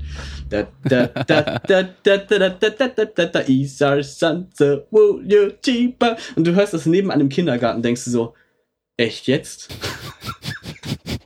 echt jetzt? Es ist schon, ich glaube, die meisten Leute, die hingehen, haben weniger Probleme mit dem Training, weil es ist nichts Magisches am, am, am Shaolin-Training. Es ist einfach nur oft, es erfordert von dir, vom Kopf her da zu sein und es erfordert von dir, Schmerzen auszuhalten. Das ist eigentlich das Einzige. Aber das in dieser für einen Europäer völlig absurden Umgebung. Du stehst morgens, Donnerstagmorgens auf und dann siehst du, dass der Hausmeister einen Müllhaufen gebaut hat. und du guckst so, was macht der da? Und dann übergießt er den gerade mit Benzin. und du stehst so, nee. Und ich gucke meinen Roommate an, der macht doch nicht, doch, doch, dem, dem, dem Headmaster ist die Müllabfuhr zu teuer, deswegen haben wir keine. Keine Müllabfuhr. Und was macht der? Fum! Auf einmal hast du so einen, so einen riesigen brennenden Plastikhaufen. Ich denke so, okay, das ist nicht gesund. Als ob die Luft nicht schon schlecht dazu, genug wäre. Genau, mein Roommate meinte dazu, hast du, hast du mal, ich hatte das bis dahin gar nicht, das waren die ersten zehn Tage. Und er meinte halt, oh so, did you look at the sky? Und ich so, yeah, the sky is gray. No. The sky should be blue. It's a sunny day. So you think that is a problem? I think that is the problem. Und ich so, scheiße. Scheiße, wirklich. Du hast, das, du hast in dem absoluten Smog trainiert, die wenn die alles angezündet haben. Das, also diese, diese, diese Umgebung hat mich fertig gemacht. Also das, das muss ich ganz ehrlich sagen, da war ich kurz davor, relativ oft zu gehen, weil es einfach so, es ist so absurd, dass jemand einen Müllhaufen baut und ihn anzündet. Ja? Nach sechs Monaten hast du dich an den Mist gewöhnt und äh, benutzt den Müllhaufen mit einer Armbrust als Schießübung. Ähm, haben wir tatsächlich dann gemacht. Also irgendwie muss man sich ja auch die Zeit vertreiben und ähm, ganz besonders, ähm, wenn man länger bleibt. Also man, man entwickelt so psychologische Coping-Mechanismen. Und ähm, wir, wir hatten am Ende die Regel, es gibt drei Arten von Leuten, die lachen. Äh, drei, drei Arten von Leuten, die bleiben. Es gibt die, die werden sauer. Die sind den ganzen Tag angepisst. Und die gehen damit um, indem sie den Schmerz vom Training, die Belastung vom Training und diese absurde Umgebung einfach, die sind einfach wütend auf alles. Das sind ein bisschen unangenehme Leute, weil die sich halt öfter mal ähm, in Probleme mit deiner Gruppe bringen können. Dann gibt's die Leute, die verlieren so ein bisschen den Verstand. Ähm, wir hatten einen Jungen da, der war 14, der kam aus Australien, halb Chinese, und der wog halt mit 14 135 Kilo. Daraufhin hat sein Vater gesagt, diese Umgebung ist nicht gut für dich, hat ihn in die Shaolin-Schule gesteckt. Und er wog tatsächlich zu dem Zeitpunkt nur noch acht, zwischen 98 und 100 Kilo. Also das weiß ich, weil ich ihn gewogen habe, weil mein Shifu ihn mir öfters mal auf den Rücken gepackt hat, war, Frank, you strong, so go, go sprinting, okay? Und dann musste ich ihn immer tragen. Ähm, das war schon ein bisschen doof. Aber der hat halt irgendwann, der hat, also aus meiner Sicht hat er voll den Knall entwickelt, weil der hatte Hunger. Und die Shifus sind immer hinterhergelaufen, haben, haben verhindert, dass er so viel frisst, weil er eigentlich hat er ja auch viel Kohle gehabt, weil es alles ja nicht so viel gekostet hat ähm, vom, vom Gefühl her. Und dann hat er immer allen Leuten das Essen versucht abzuziehen, was die nicht essen und sonst was. Irgendwann irgendwas nicht geschmeckt. Ich wollte es ins in, in, in, in, Müll schmeißen. Dann kam er so, nein! Und hat es mir aus der Hand gerissen. Don't you dare throw that away, I'm gonna eat it. und äh, das, das war halt so, das war die zweite, oder? Also manche Leute haben einfach so ein bisschen gefühlt den Verstand verloren. Und die dritte Gruppe, die dritte Gruppe, die haben den großen Teil ausgemacht. Und der habe auch ich gehört, die konnten irgendwann über Absurditäten nur noch lachen. Also ich, ich trainiere relativ oft auch Leute, die sich auf ähm, Spezialeinheiten vorbereiten, also auf diese Selektionsphasen. Und für mich ist es immer ein gutes Zeichen, wenn ich was völlig Absurdes von jemandem will und derjenige mich nicht fragt, was, hast du einen Knall, sondern wenn das die einzige Antwort ist, wenn was völlig Absurdes macht und der sagt, okay, alles klar, mache ich und nur noch lachen kann. Das war so die, die Reaktion, die wir irgendwann hatten. Irgendwann kam Schifo morgens an, so today we go running, then we go sprinting, then we go frog jump. Uh, so maybe we do frog jump three times a day. Und everyone ist, okay. Was immer du sagst, Shifu. Wenn du diese, diese Gleichgültigkeit erreicht hast, das, das war irgendwo, das war irgendwann die einzige Möglichkeit, das eigentlich zu überleben, ohne zu sagen, ich pack meine Sachen, mir ist das zu blöd. ja. Dadurch, dass auch wirklich fünf Leute dann gesagt haben, okay, Shifu hat einen Knall, lass uns den Mist machen, war das auch deutlich angenehmer. Also, am Ende, am Ende hatte man, muss man ganz so sagen, seine Gruppe, seine Kameraden und man, man saß sozusagen zusammen in der Scheiße. Also deswegen, ich ziehe relativ oft ähm, Vergleiche mit, mit Kollegen ähm, doch zum Militär und es hat schon nicht nur vom Ablauf, nicht nur von der Hierarchie, was der Meister sagt, ist richtig. Ähm, auch wenn der Europäer es besser weiß, was der Meister sagt, ist richtig. hat es doch schon sehr viele Ähnlichkeiten ähm, mit einer, mit einer Erfahrung vom Militär gehabt. Mit dem Unterschied, dass wir gehen konnten. Wir sind mhm. geblieben. Ja? Also beim Militär, wenn du dich einmal eingeschrieben hast, ähm, hast du dich halt, ja. hast du dich halt in die Scheiße geritten. Das ist nun mal so. Ja? Also es klingt auf jeden Fall so, als wäre das eine Erfahrung, die wahrscheinlich vielen Leuten gar nicht schaden würde, weil sie dann, wenn sie zurückkommen, einfach viel mehr ähm, anerkennen können, wie gut es ihnen eigentlich geht und äh, wie toll es hier ist so. Ja, und ähm, und die dann auch wieder mal merken würden, wie absurd es ist, über was für Leu über was für Sachen sich Leute eigentlich aufregen und Gedanken machen. Ab absolut, absolut. Wir hatten also erstens, du kannst das Wasser aus dem Hahn nicht trinken. Problem Nummer eins. Dein Shifu sagt aber, du solltest es trinken. It has Chinese vitamins. Die Antwort, Shifu, das sind Bakterien. Yes! First you feel pain! Shifu? Das nennt man Magen-Darm. And then you get stronger. Shifu? Das nennt man eine Magen-Darm-Grippe überleben. No, Vitamin. du denkst dir, ich koche das Wasser ab oder ich besorge mir Wasser in Flaschen. Es gibt ein paar Idioten, die haben tatsächlich das Wasser getrunken und jeder von denen ist im Krankenhaus gelandet. Jeder, oh. jeder. Es ist nun mal so. Es war kalt. Es gab keine warme Dusche. Mhm. Wenn du warmes Wasser wolltest, musstest du dir einen Wasserkocher holen. Wir hatten tatsächlich drei Wasserkocher, weil es irgendwann echt kalt wurde. Aber im Normalfall hast du kalt geduscht. Du hattest gar keine Wahl, weil du hattest keine warme Dusche. Aber normale es gab Duschen einmal gab's, die, oder? Ja. Weil ich kenne Ja, ich kenne also mich nur wir- diese Bilder, ja. wo sie dann halt draußen mit Eimern sich waschen irgendwie. Ähm, d- das hat den Hintergrund. Also, wir waren untergebracht in den ähm, Baracken für, ich nenne es jetzt mal reiche Schüler. Ja, okay. Ähm, weil der normale chinesische Schüler ähm, hat kein Einzelzimmer oder kein Doppelzimmer. Wir Mhm. hatten alle Doppelzimmer. Also wir haben auch keine Einzelzimmer gekriegt.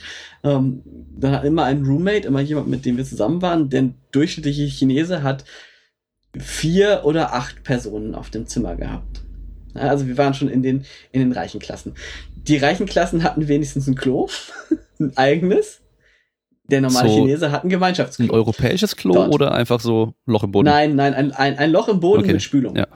Ein Loch im Boden mit Spülung. Ähm, mein Roommate hat zum Beispiel auch eine sehr interessante, äh, mein späterer Roommate, ähm, hat eine sehr interessante Coping-Technik entwickelt. Ähm, die habe ich tatsächlich auch irgendwann mit, mit ihm zusammen entwickelt. Weil ich bin der total unordentliche, chaotische Mensch. Er ist eigentlich ein totaler Neat-Freak gewesen. Ähm, es ist eigentlich großartig gewesen, dass wir uns gut arrangiert haben.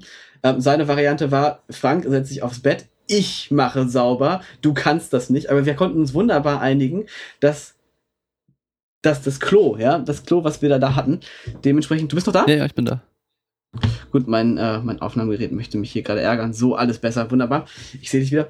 Ähm, wir konnten uns am Ende total darauf einigen, ähm, dass unser Klo blitzblank sein muss. also haben wir dieses, dieses kaputte Ding geschrubbt wie irre, jeden Tag. Alles andere konnte gut sein, aber das Klo durfte nicht, nicht scheiße sein. Das, das ging nicht. Weil dann wäre wirklich alles vorbei gewesen. Das war so dieser Rettungsanker. Ja, das, Mhm. das, das ist das Ding. Und wir haben das bei anderen anderen gesehen, die das nicht gemacht haben. Und es geht relativ schnell, dass wenn du jeden Tag drei Stunden trainierst und äh, den ganzen Dreck von draußen reinbringst und vor allen Dingen, du, du trainierst ja dreimal in den gleichen Klamotten, das heißt, alles mit im Stinken. Hm. Ähm, anders geht das nicht. Außer du kaufst dir fünf Sachen, aber dann hast du trotzdem acht Training, äh, also, nee, Quatsch, acht. Äh, vier mal sechs, 22 Trainingseinheiten pro Woche. Ähm, du hast trotzdem nicht 22 Shirts. Also irgendwann stinkt jeder. Du kannst auch nicht dreimal am Tag duschen, kannst du machen, aber dann hast du trotzdem wieder die gleichen Shirts an. Und musst aber halt auch frieren. Das kann, das kann tatsächlich, äh, im, im Winter waren es minus 15 Grad. Hm. Und ähm, das ist jetzt kein Grund, mit dem Training aufzuhören. Ich bin tatsächlich zwei Monate kürzer geblieben, als ich wollte. Den Sommer habe ich ausgehalten, der war hart. Aber im Winter sind wir geflohen, weil wir nicht eingesehen haben, bei minus 25 Grad draußen erstmal 10 St- äh, uns warm zu joggen und dann draußen so draußen unser Training zu machen. Because the sun is very nice outside. No, Shifu, es sind minus 25 Grad. It's not nice. Oh, No, it's okay. It's very healthy. No, it's not, Shifu. I can't even breathe. Oh, no. Get strong. Nein, Shifu, wir haben zwei Leute mit einer Lungenentzündung da oben, weil es zu kalt ist und weil das die krass ist. Nein, nein, nein, Shifu. Nein, nein. Doch, doch, draußen trainieren. Hier, Shifu, wir gehen. das ist halt so ein bisschen auch ein bisschen irre, ne? Also das, das muss man bedenken. Vielleicht hat der auch einfach zu viele Kung-Fu-Filme geschaut. Das Witzige ist, der Teil, den ich, den ich total bestätigen würde von den Kung-Fu-Filmen. Es gibt ja immer diese Kung-Fu-Filme, wo du das Gefühl hast, die Schüler in der Kung-Fu-Schule bauen immer Scheiße. Ja. Und wollen ist ja ausbrechen so- und so- so. Wir brauchten, wir brauchten, damit wir die Schule verlassen konnten, eine schriftliche Erlaubnis von unserem Lehrer. Boah. Sign-outs. Jeden Tag. Und ich kann dir garantieren, der Teil, der realistisch ist an diesen Kung-Fu-Filmen, ist, dass Kung-Fu-Schüler alle Scheiße bauen. Die springen über die Mauern, versuchen sich rauszuschleichen, einer lenkt den Shifu ab und den ganzen Kram. Alles das haben wir mitgemacht. Weil teilweise war das Essen nicht genießbar in der Kantine. Mhm. Die haben einfach fünfmal. Montags war großartig. Montags wurde neu gekocht. Donnerstag und Freitag wurde aufgewärmt, was schon Dienstag und Mittwoch aufgewärmt wurde. Boah. Das heißt, Donnerstag und Freitag sind wir dreimal am Tag aus der Schule geflohen. damit wir, damit wir im Restaurant essen konnten. Und das haben wir gemacht. Also wir haben dann Möglichkeiten gefunden, da rauszulaufen und abzuhauen. Und es war schon sehr lustig. Also, weil ich mir immer gedacht habe, es kann nicht sein, dass genau dieser Teil von Kung-Fu-Filmen genau der ist, der, der jetzt echt realistisch ist. Ja. Da gibt's äh, den, Ja, den Shaolin Temple, den Film. Kennst du den? Der, einer der ersten von Jet Li, da war er, glaube ich, 16. Weiß ich tatsächlich nicht. Also ich kann sein, dass ich, ich Also, habe so viele gesehen. Das aber ist kein, ja. kein, kein Jet Li-Film, sondern das ist so die erste Rolle, wo er halt irgendwo gespielt hat. Und da spielt er halt eben so einen jungen Mönch und äh, trainiert da. Da, da gibt diese Szene, die kennst du bestimmt, ähm, wo sie in so einem Raum sind und halt immer ihre ähm, so eine Schlag- und Schritt- und Trittfolge machen und halt immer, wenn sie mit dem Fuß auf den Boden stampfen, halt den, den Boden immer weiter so eindellen. Dann sind so richtige ähm, Löcher im Boden, weil die halt immer so draufstampfen. Das hört sich durchgeknallt an. Aber im Fawang-Tempel und im Shaolin-Tempel, in dem Teil, der nicht abgefackelt ist, gibt es tatsächlich diese, diese Orte, Mhm. die, die historischen, also da kommst du im Shaolin-Tempel nicht mehr rein, weil da ist es abgesperrt, weil das ist halt historisch. Mhm. Am ähm, Fa Wang Tempel gibt es das, also das muss man sagen, Shaolin Tempel ist äh, historisch Touristenfalle. Deswegen sind sehr viele äh, Mönche, ich glaube in den 80ern oder 90ern, ähm, zu, in einen anderen Tempel rübergegangen. Das ist der Fa Wang Tempel. Und ähm, das ist auch der Tempel, wo am Ende jetzt, da kann, inzwischen ist er auch kommerziell, also du kannst in sich inzwischen da auch einbuchen und da trainieren. Aber es war so der Geheimtipp, dass du halt ähm, darüber gehst mhm. und da äh, Shi Ying zum Beispiel, das ist ein ganz bekannter Typ, der halt auch immer ähm, in Shaolin-Dokus drin war. Der Meister hat da halt sein, sein Training gegeben. Mhm. Und da gibt es diese coolen. Ja. Also das ist tatsächlich so. Und wenn du halt fragst, was es ist, dann meinten sie, dann ist der, das Witzige ist, wenn du dann im Fahrwagen nachfragst, na, ist das da, ist ja total cool, dass das so passiert, dann ist deren Antwort einfach, nein, wir hatten einfach noch kein Geld, die, die, die Steine auszutauschen. Ja. Das passiert halt, wenn man 30 Stein, 30, 30 Jahre auf einen blöden Stein prügelt. Mhm. Denkst du so, okay. Das ist witzig. Bei dem Film sieht man dann aber auch, wie dann Jet Li halt ausbricht mit ein paar anderen Menschen, beziehungsweise er bricht alleine aus und ähm, weil er halt essen möchte und da gab es halt dann immer nur Reis und Gemüse und die durften ja auch kein Fleisch essen. Und, äh, und dann trifft er aber draußen dann ein paar ältere Mönche, die halt auch ausgebrochen sind und ein kleines Lagerfeuer gemacht haben und halt äh, einen von den Hunden von dem Tempel mitgenommen haben und den halt dann essen. Und das äh, Krasse ist aber, dass die halt damals wirklich den Hund umgebracht haben, also bei dem Dreh, weil das war halt irgendwie ähm, Ende 60er, Anfang 70er, glaube ich. Also den, den nee, Anfang, Anfang 70er, als er den gedreht haben. Und ich glaube, da waren die Chinesen bei sowas halt einfach nochmal, ja, okay, wir brauchen äh, einen Hund zum Grillen für den Film, okay, dann nehmen wir den.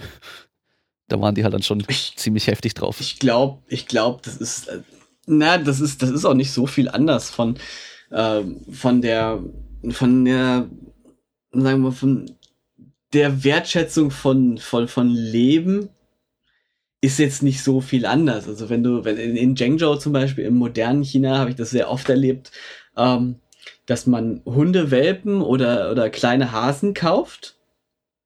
Und sobald die keine Welpen mehr sind, werden die abgegeben oder eingeschläfert und dann wird ein neuer Welpe gekauft, oh. weil man ja kleine Hunde lieber mal. Und du stehst davon daneben so, what the fuck? Das ist also, ich, ich bin ja nach, nachdem ich in China war, bin ich ja nach Thailand runtergeflogen. Mhm. Und das erste, was mich in, tatsächlich in Thailand, obwohl es eine völlig andere Kultur ist als China, also es ist komplett anders. Aber was, was, was mich halt erwischt hat im Kopf war, hey, guck mal, hier gibt's Tierärzte. Okay. Weil du hast, du hast halt dieses Zeichen gesehen, ein Veterinary Clinic. Und dann ist mir in Thailand erst klar geworden, dass ich durch das, also wir sind, nachdem wir aus dem, aus dem Tempel gegangen sind und aus der Schule raus sind, sind wir noch ähm, quer durch China gereist, haben uns sehr viel von China angesehen ich habe in ganz China keinen einzigen Tierarzt gesehen. Ich bin mir sicher, es gibt welche. Ganz, ganz, ganz, ganz sicher. Äh, aber wir haben keinen gesehen. Und wir haben echt viel von China bereist. Vielleicht konnte ich es auch nicht lesen. Vielleicht haben sie auch ein anderes Zeichen benutzt. Das sind alles Möglichkeiten, mhm. dass die Fehler bei mir liegen. Aber für mich war das ein Kulturschock, nach Thailand zu kommen, zu sehen, hey, guck mal, die haben Tierarztkliniken. Krass. Ha? Wobei man sagen muss, Hunde isst man nur in einem sehr kleinen Teil im Süden von China. Also das ist eigentlich eher nicht üblich. Mögen die meisten nicht. Die, die schmecken ja nicht so wegen der Harnsäurenmuskeln, glaube ich. Kann das sein? Dass die da einfach komisch schmecken auch? Ich habe keine Ahnung. Zwei, drei Kollegen waren in einem Restaurant und haben es probiert und sie meinten so, ja, verstehe ich jetzt auch nicht die Delikatesse. Also, ja. In Korea gibt es ja noch eine besondere Art, die halt auch gezüchtet wird, um gegessen zu werden, aber ich habe es auch nicht probiert. Ja. Soll aber auch nichts, also das Ding ist, es soll halt nichts Besonderes sein. Also wenn du mal in Peking warst und eine Beijing Duck gegessen hast, eine richtige Peking-Ente, vor Ort in einem dieser, dieser legendären Restaurants, dann weißt du ganz genau, das ist was Besonderes. Da verstehe ich das auch noch. Aber nee, also da, da hat es halt keiner von uns verstanden, so nach dem Motto, ist eine komische Spezialität, könnte man jetzt auch ähm, weglassen, würde keinen stimmen. Mhm. ja. Also ich finde es immer noch faszinierend, wie, wie einfach dieser Name Shaolin, das ist glaube ich nur der Ort, der so heißt, gell? Oder diese Region.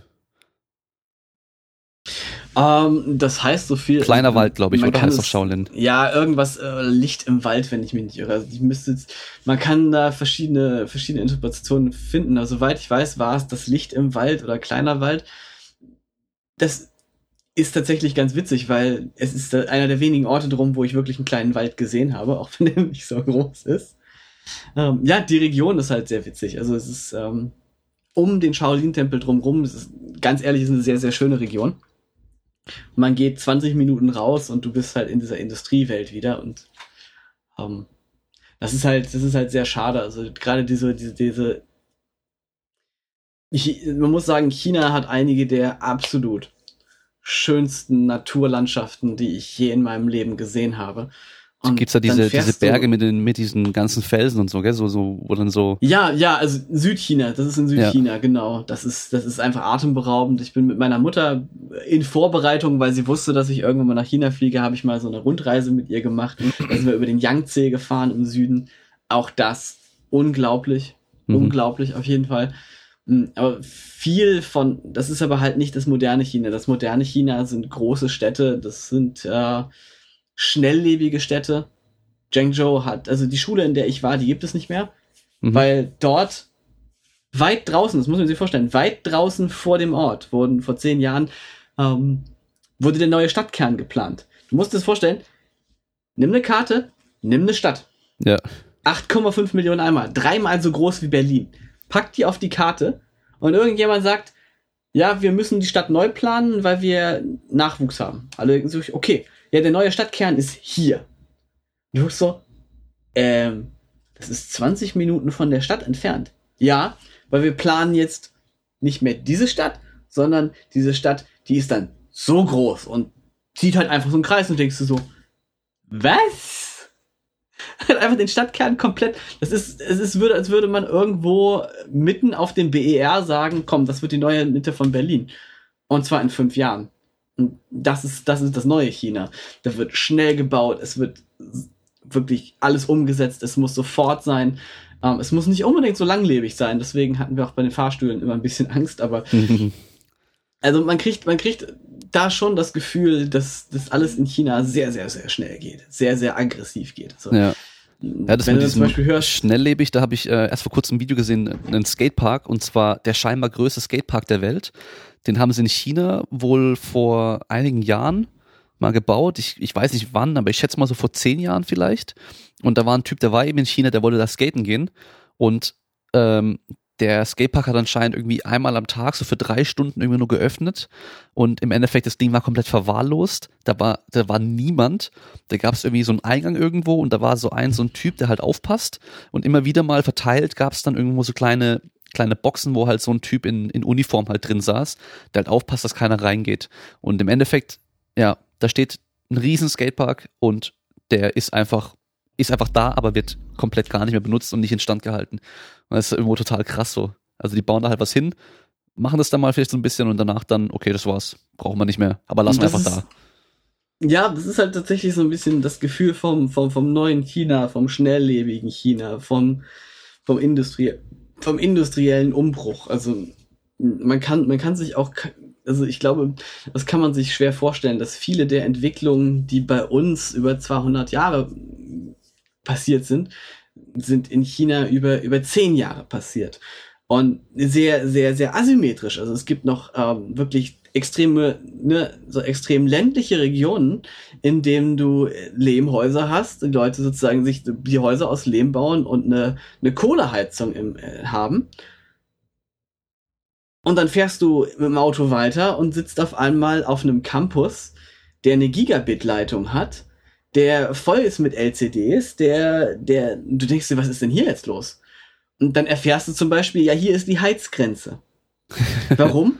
Ab einem bestimmten Punkt sagt man, da ist es warm genug, da kriegen die Leute keine Umbauten. Das heißt, die Häuser sind auch anders. Weil da kam irgendwann mal Geld von der Regierung, die haben gesagt, ja, bis dahin brauchen die Heizung.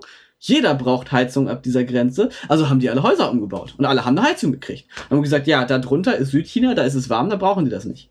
oh, und du, du, du gehst halt einfach und denkst so, wow, krass. Krass. Das Witzige ist, es auch ja, ungefähr auf dieser Grenze äh, springt ist auch der Sprung von von der der, der Reisäquator. Es gibt einen Punkt, an dem Moment essen sie mehr Weizen und Brotarten Aha. und darunter isst man Reis und das ist auch relativ abrupt. Okay. das ist halt total verrückt. Wie war's denn im Kloster? Da gab es wahrscheinlich so ähm, Freizeitbeschäftigung und so bestimmt auch nicht viel. Fernseh, Internet, gab's da was? nicht regulär, nicht regulär. Okay. Ähm, man muss sagen, man muss sagen, ähm, wir, wir sind ja schon verwöhnte Bastarde. Weil, also man muss erstmal bedenken, die, die Trainer, die wir hatten, die Shifus, die wir hatten, das waren alles keine alten Meister, sondern der, der, der Meister, den wir hatten, der war vielleicht zwischen 36 und 40 und er hatte alle seine ehemaligen Schüler, die ihm halt gegenüber ihm loyal waren, die hat er mitgenommen. Also ein, zwei waren da aus der Familie, einer war ein Freund von ihm und zwei andere waren halt Wunderkinder und denen hat er halt ähm, es ermöglichen wollen, dass sie mit den Ausländern arbeiten, Englisch lernen und auf diese Weise auch vielleicht mehr Geld verdienen und nicht unbedingt ihr Leben lang in Dangfang bleiben. Ja? Und wichtig in China ist, dass das Konzept vom, vom Gesicht, das ist ja so ein Konzept, das ist für Europäer relativ schwer zu verstehen. Ähm, das ist allgemein auch, denke ich mal, so, so, ein klassischer Faktor, wenn man sich, ähm, wenn man so einen Kulturschock hat. Es gibt ein gewisses Standing und wenn du als unter, gefühlt Untergebener dieses Standing untergräbst, dem du demjenigen im falschen Moment widersprichst und ihn dumm auslehnen lässt und so weiter, ähm, dann beleidigst du ihn. Das heißt, wir hatten diese Möglichkeiten. Wir mussten also überlegen, wie können wir einfach losfahren in Elektroniksupermarkt und unser Zimmer ausstatten. Ohne dass wir unserem Shifu, die verdienen nun mal ungefähr 350 Euro im Monat. Hm. Und da, da, da sitzt du halt und denkst du so, ja, was machen wir jetzt? Also erstens wollte ich Internet haben. Da gab's, da gab's Dial-Up-Modems. Das war mir zu krank. Also bin ich losgefahren, hab mir einen fucking Router gekauft und hab angefangen rauszufinden, wo die DSL-Leitung war, die dem Head Coach gehörte, hab dem Geld auf den Tisch gelegt. Dem war das egal. Der hat sich einfach nur gefreut, dass ich ihm Geld gegeben habe. Wahrscheinlich weiß gar nicht, ob er das verstanden hat. Und dann habe ich angefangen, in diesem Haus Kabel zu verlegen. Die haben mich angeguckt, als habe ich einen Knall, vor allen Dingen, weil ich mir eine Bohrmaschine gekauft habe, unsere Holztür angebohrt habe. Und dann kam mein Shifu, roter Kopf, wütend. Frank, what are you doing? You cannot do this. Head coach say you cannot do this. Und ich so, keine Sorge, Shifu. Wir haben dir auch ein Kabel runtergelegt. Du kriegst morgen Highspeed-Internet. Ha! Oh, okay. okay. Das heißt, äh, wir hatten nichts davon. Aber also bin ich losgelaufen, habe rausgefunden, wo der Knoten ist, hab ein Ka wir kamen zurück, kamen halt mit 50 Meter Kabel. Und die haben uns schon angeguckt, so, ach du Scheiße. Jetzt kommen die bekloppten Deutschen wieder. Und noch zwei von der Sorte. Und dann kam schon so, oh, Americans, so crazy. But German people, so crazy. dann haben wir halt angefangen, das zu bauen. Und, ähm, wir hatten natürlich keinen Fernseher in dem Raum. also sind wir mitten in die Stadt gefahren und haben einen gekauft mit DVD-Player. Kam nicht ganz so gut an. Also haben wir DVDs mitgebracht. So einen Stapel, von denen wir wussten, dass Shifu die Filme mag, und haben Shifu einmal die Woche eingeladen, uns einen Film zu gucken. äh, war das war wieder in Ordnung. Shifu, Shifu, Shifu konnte einmal, einmal die Woche mit uns Film gucken, war dann fröhlich, durfte sich einen Film aussuchen, wir haben ihn gekauft. Und ähm, ja, und der Boden war halt aus Stein. Ja. Und mein Kollege so, nee, ich habe zu Hause eine Fußbodenheizung. Ich trainiere acht Stunden am Tag unter Schmerzen. Ich stehe nicht auf dem kalten Boden. Ist losgefahren, hat, hat seinen Raum, kurz schon bevor ich reinkam, mit Platten ausgelegt. Und irgendwann, irgendwann muss man sagen, es hatte schon das Gefühl von so einer ausgebauten Studentenbude am Ende. Mhm. Aber ähm, klar, wenn du einen Monat da bist, dann fängst du nicht unbedingt an, dir das heimelig zu machen. Aber ähm, Steffen, mein, mein Roommate, der hat zwei Jahre in China verbracht. Und da ist es dann auch völlig okay gewesen. Da hat auch wirklich keiner sich, keiner sich mehr darüber aufgeregt, ähm, dass er nun angefangen hat, auch mit mir, weil ich ein Jahr da war, sich komplett häuslich einzurichten. Mhm. Die haben eher nur noch gelacht, wenn wir halt sonntags losgefahren sind, weil wir sonst ja kaum aus dieser Schule rauskamen und zurückkamen und schon wieder irgendwas Bescheuertes mithalten.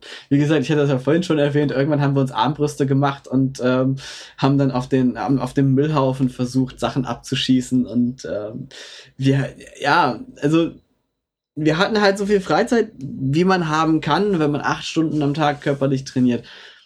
Dazu, zwischen hast du halt viel Essen, ja. Und wir haben uns morgens getroffen und haben alle Staffeln von Scrubs geguckt mit fünf Mann. Ja, ähm, am Wochenende sind wir immer rausgegangen, weil du diese, diese, diese Hallen nicht mehr sehen konntest. Aber zwischendurch kann es aber auch einfach sein, dass du irgendwann so platt warst, dass du geschlafen hast. Vor allen Dingen, also vor Dingen in der Zeit, in der wir uns auf die, auf die, auf die Meisterschaft da vorbereitet hatten, war halt das Training auch so anstrengend, dass man zwischendurch auch einfach gepennt hat. Also man hat gegessen, hat gepennt, ist wieder aufgestanden, hat trainiert, eat, train, sleep, repeat. Man hatte auch jetzt nicht unbedingt die Möglichkeit, so fand ich vom körperlichen, weil du halt körperlich immer am Limit bist. Ich habe mal ein Interview gehört mit einem ähm, englischen Gewichtheber Champion, der auch Olympionik war, der zu dem Thema gesagt hat, ähm, wie fühlt sich denn sein Training an? Und er meinte, ich bin 28 und ich fühle mich, als wäre ich 80 jeden Tag. Und er hat, glaube ich, eine Silbermedaille auch gewonnen. Ich weiß es gar nicht mehr. Das war ein berühmter englischer Gewichtheber. Aber genau so hast du dich gefühlt und viel der Zeit hast du dann einfach dann wirklich Frohsinn gehabt, einfach mal in der Horizontalen zu liegen und zwischendurch noch eine Stunde zu pennen. Also Freizeit war vor allen Dingen aufs Wochenende beschränkt. Also mhm. das war schon so. Bei der Schule waren wahrscheinlich nur Männer, oder? Zugelassen. Nein, nein, nein. nein? Wir hatten auch, wir hatten auch ein paar Frauen. Okay. Ein, ein paar irre.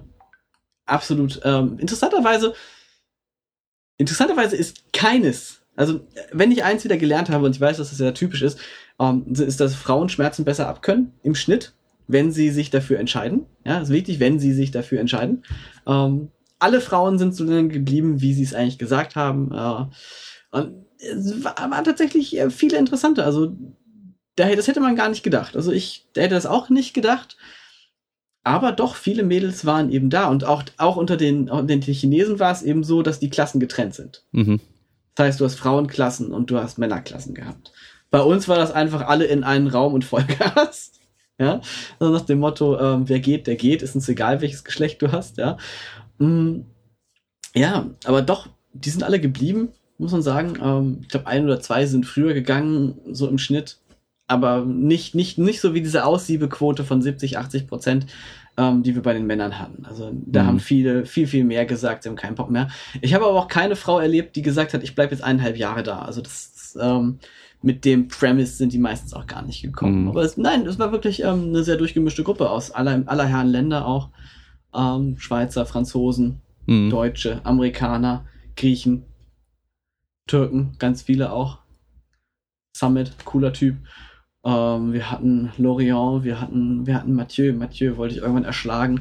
Engländer, ganz viele. Ja, doch, also das war, war eine absolut diverse Geschichte. Also wenn du, wenn du interkulturellen Austausch wolltest, dann warst du genau da. Mhm. Aber meine beiden, meine beiden Favoriten waren die zwei Jungs aus, ähm, aus Indien, die aber seit ihrer Kindheit in Saudi-Arabien waren und dort eine Kung-Fu-Schule hatten. Ich habe die Jungs geliebt, weil in China verhandelt man. In China verhandelt man. Das muss man lernen, damit kommt man dann klar. Aber es ist immer noch tough. Also es ist immer noch tough, mit den Leuten zu verhandeln, weil du immer noch als der reiche Ausländer gesehen wirst. Und dann kommen diese beiden Jungs aus Saudi-Arabien und ziehen die geilste Show ab über drei Stunden. Die sind mitten in den Verhandlungen aufgestanden, weil sie essen gehen wollten.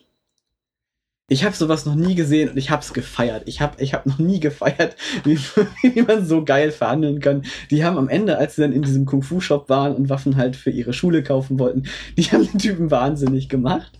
Und über drei Stunden, drei Stunden Verhandlung, selbst unser Shifu wollte schon nach Hause, der sie hingefahren hat. Aber so war das. Und das war wirklich so das, das Interessante. Du hattest wirklich Leute aus aller Herrenländer und ähm, die miteinander klarkommen mussten. Mhm was nicht immer ohne Konflikte war. Ähm, aus irgendeinem Grund hatten wir Deutschen immer nur Konflikte mit den Franzosen. Ich weiß auch nicht, was da los war. ich weiß es auch nicht. Also das, das, ist, das ist tatsächlich immer ähm, ganz interessant gewesen. Also so, sonst äh, hatte man eigentlich immer eine diverse Truppe und alle haben halt Kung Fu gemacht. Deswegen hat sich keiner gestritten. Ja. Und wenn jetzt dann Bis auf Deutsch und Franzosen. du hast ja vor der Aufnahme gesagt, dass du ähm, mit dem Körpergewicht eher mal schneller mal hochgehst als runter? Also wahrscheinlich war es, als du jung warst, auch vom um, ähm. Körpergewicht her ein bisschen höher, oder? Nee, tatsächlich nee? ist das ähm, später gekommen. Okay. Um, ähm, also ich bin nie der Typ gewesen, also man muss ja sagen, ich muss es immer wieder betonen, weil es ähm, tatsächlich auch ähm, zu der Identität gehört, die ich aufgebaut habe. Ähm, der einzige Grund, warum ich so viel über Training weiß, ist, dass ich ein beschissener Athlet bin eigentlich. Also ich habe kein wirklich gutes Talent. Ich war als, als Junge war ich Lauch. Also absoluter Lauch. Und dann war ich Skinny Fat, was eigentlich noch viel gemeiner ist, weil du bist nicht nur Lauch, sondern du hast, du hast noch nicht mal ein Sixpack. Ja? Und dann habe ich auch versucht, als, Junge mich da runterzukriegen. Hat nie funktioniert. Ähm, ich hatte auch keine Ahnung von dem, was ich tue. Ähm, deswegen konnte das auch nie funktionieren. Und ich habe mich dann, ähm, in China habe ich tatsächlich abgenommen auf dann 71 Kilo. Mhm. Inzwischen renne ich mit 92 rum, also das ist, ähm, das ist halt, ähm, ja, eine andere Geschichte und sie hat mit Starting Strength zu tun. Go Mad oder was? Ich habe tatsächlich Go Mad gemacht. Ich habe tatsächlich, ähm, ich habe äh, Dexa Measurements gemacht. Ich habe Gains gemacht, die auf dem Papier eigentlich unmöglich sein sollten. Also ich habe 22 Kilo zugelegt von deinen damaligen 70 und 11 Kilo davon waren fettfreie Masse mhm. und 10 Kilo waren Fett in dreieinhalb Monaten. Ich hätte nicht gedacht, dass das möglich ist, aber ich habe auch wirklich Go Mad gemacht. Ich bin immer zum Voiten gefahren und habe dann, äh, hab dann diese drei Liter Gallonen gekauft, die gab's in Köln damals am Voitern und habe dann jeden Tag während der Uni das Zeug gesoffen und irgendwann. Das Problem an der Geschichte ist, wenn du dich dann verletzt und komplett ähm, stationär bist. Und dann halt weitermachst oder was? ja, nee, tatsächlich, genau, also weitermachst und nicht, also weitergemacht habe ich nicht, aber tatsächlich hat sich das, wenn ich jetzt intuitiv esse, ja. dieser Wert eingepegelt. Mm. Und das ist halt scheiße. Das ist tatsächlich, ich muss sehr darauf achten, dass ich das nicht mache, ansonsten ähm, renne ich rum wie eine Tonne. Um, ähm, Vielleicht für, also die, die Leute, für die, die Zuhörer, die GoMad als Begriff nicht kennen, das heißt Gallon of Milk a Day, also eigentlich vier Liter oder 4, irgendwas Liter Milch ja. pro Tag trinken. Äh, das sind die, was waren es, zweieinhalbtausend Kalorien extra, glaube ich. 100 Gramm Eiweiß, so, irgendwie sowas so ungefähr, grob, ne? so ungefähr. Ich habe ich hab tatsächlich, damit ich noch runterkriege, am Ende noch Kakaopulver reingemischt. Ja, das, also das, das macht es wahrscheinlich nicht besser. Gallon, Nee, absolut nicht. Das war eher so Gallon of Kakao oder, oder Protein Powder a day. Also das war schon lustig. Und dann ist halt die Vorgabe auch noch, man soll normal weiter essen. Das heißt, als Mann wahrscheinlich irgendwo zwischen zweieinhalbtausend, dreitausend Kalorien als normaler Mann so, mit dem man sein Gewicht auch vielleicht hält. Und dazu halt zusätzlich diese zweieinhalbtausend Kalorien Milch trinken. Weil dann nimmt man auf jeden Fall zu. Ja. Ja, also, ja, nimmt man auf jeden Fall, das funktioniert. Also so ähnlich ja. habe ich es damals auch gemacht. Also ich habe mit 1,90 und 64 Kilo angefangen, äh, aber halt immer super sportlich gewesen. Das heißt, kein Gramm Fetter mehr gewesen äh, und dachte immer, ja, ich kann nicht zunehmen, mein Stoffwechsel ist so schnell und ich esse so viel und weil ich halt nur Pizza und so gegessen habe, aber halt einfach nicht genug. ähm, und dann habe ich aber halt auch angefangen, Kalorien zu zählen und einfach mal 5000 Kalorien gegessen, äh, aber auch noch äh, recht low carb. Ähm, ja, was natürlich durch den, durch den hohen Fettgehalt dann auch sehr easy war, sag ich mal. Aber da habe ich halt am Anfang auch einfach zugelegt und äh, wirklich, also die ersten, ja, lass mich überlegen, so bis auf, also von 64 bis auf 73, 74 Kilo wahrscheinlich, ja, war so gut wie kein Fett dabei, weil mein Körper halt einfach sich nach Nahrung gesehnt hat, jahrelang irgendwie so dünn gewesen und ähm, halt eigentlich die Belastung die ganze da war für, für einen Muskelaufbau auch, aber halt, äh, ja, war halt nicht, nicht genug Rohstoff da, um was zu, aufzubauen. Und äh, was du ja. sagst mit diesem, bei dir hat sich's eingependelt als normale Portionsgröße oder Aufnahme, das kenne ich jetzt auch. Also jetzt, weil ich mich damals so gezwungen habe, mehr zu essen, so dass ich abends wirklich mit Bauchweh vor, also weil mein Bauch so voll war, auf dem Sofa lag. Ähm, das ist für mich mittlerweile halt normal und ich esse halt jetzt echt große Portionen und ja, also ich sag mal so, ich nehme trotzdem noch ab, wenn ich nicht drauf achte, aber es ist halt kein Problem mehr zuzulegen, so im Vergleich zu früher, weil ich jetzt einfach besser ja. essen kann. Ja, bei mir ist es halt echt, ich muss darauf achten, also sonst, ähm, ja, deswegen habe ich auch wieder Haare. Ja, aber Weil ich eine Wette verloren habe. Liegt halt wahrscheinlich auch dran, dass du die ganze Zeit nur am, am Handy hockst und keine ja, Kalorien verbrauchst ja, dabei. äh, interessante, interessanterweise habe ich mich eingependelt auf, ein, auf, ein, auf so eine Tageszufuhr von 3,5. Okay. Also das ist, das ist, was durchkommt mit dem Training. Ähm, ich habe leider, ich habe einen Gentest bei mir machen lassen. Der bestätigt mir allerdings, ich bin Ausdauerathlet. Wahrscheinlich müsste ich mich noch mehr trashen, um wieder auf diesen, diesen alten Level zu kommen. Mhm. Ähm, ja, also deswegen, das ist immer so ein Ding, ähm, ne, wenn ich, wenn ich, wenn ich, wenn ich mir das früher angucke, in China habe ich tatsächlich sogar ein bisschen zugelegt, ähm, aber an Muskulatur, das war schon mal gut, mhm. obwohl ich halt kein Krafttraining gemacht habe. Ähm, ich bin athletischer geworden, auf jeden Fall, aber obwohl wir am Tag acht Stunden trainiert haben, bin ich jetzt nicht total lean durch die Gegend gelaufen.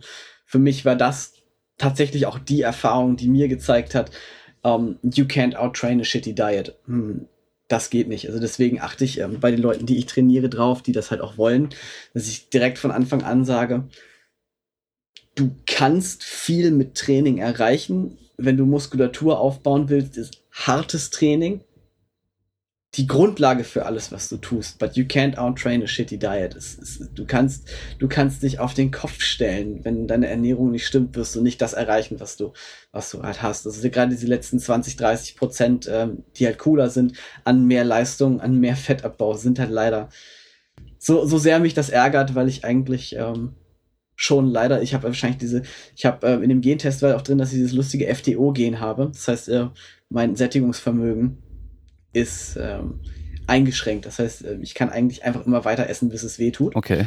Und noch ein paar andere Gene, die dann halt zeigen, dass du ganz besonders auf Geschmack reagierst, was so viel heißt wie, ich kann so viel essen, bis ich umfalle, ohne Sättigungsgefühl zu haben und ich find's auch noch geil. um, auf was für Sachen springst du da besonders an? Welche Nahrungsmittel? Ganz normales Essen tatsächlich. Okay. Also, also, ich, ich bin ich bin tatsächlich kein Typ, der äh, durch die Gegend rennt und sagt, es ist total geil, den ganzen Tag ähm, zu futtern. Sondern ähm, das ist auch etwas, was ich versuche, meinen, meinen Leuten beizubringen. Weil, weil ich es halt selber genug kenne. Wir haben heutzutage jetzt auch nicht unbedingt ein großes Problem, dass wir Overeating mit Süßigkeiten haben. Klar, es gibt Leute, die sind den ganzen Tag dabei am Futtern und so weiter und ziehen sich Zucker rein und sonst was und haben dann halt Unmengen Kalorien aus, aus einer Mischung aus Zucker und Gelatine. Klar, diese Leute gibt's. Aber das große Problem heutzutage ist eigentlich eher, dass wir unsere Portionsgrößen so von der Energiedichte erhöht haben. Ähm, es, ist, es ist relativ problemlos, wenn ich, wenn ich schnell koche und einem normalen Rezept folge, dass meine Portion 1500 Kalorien hat.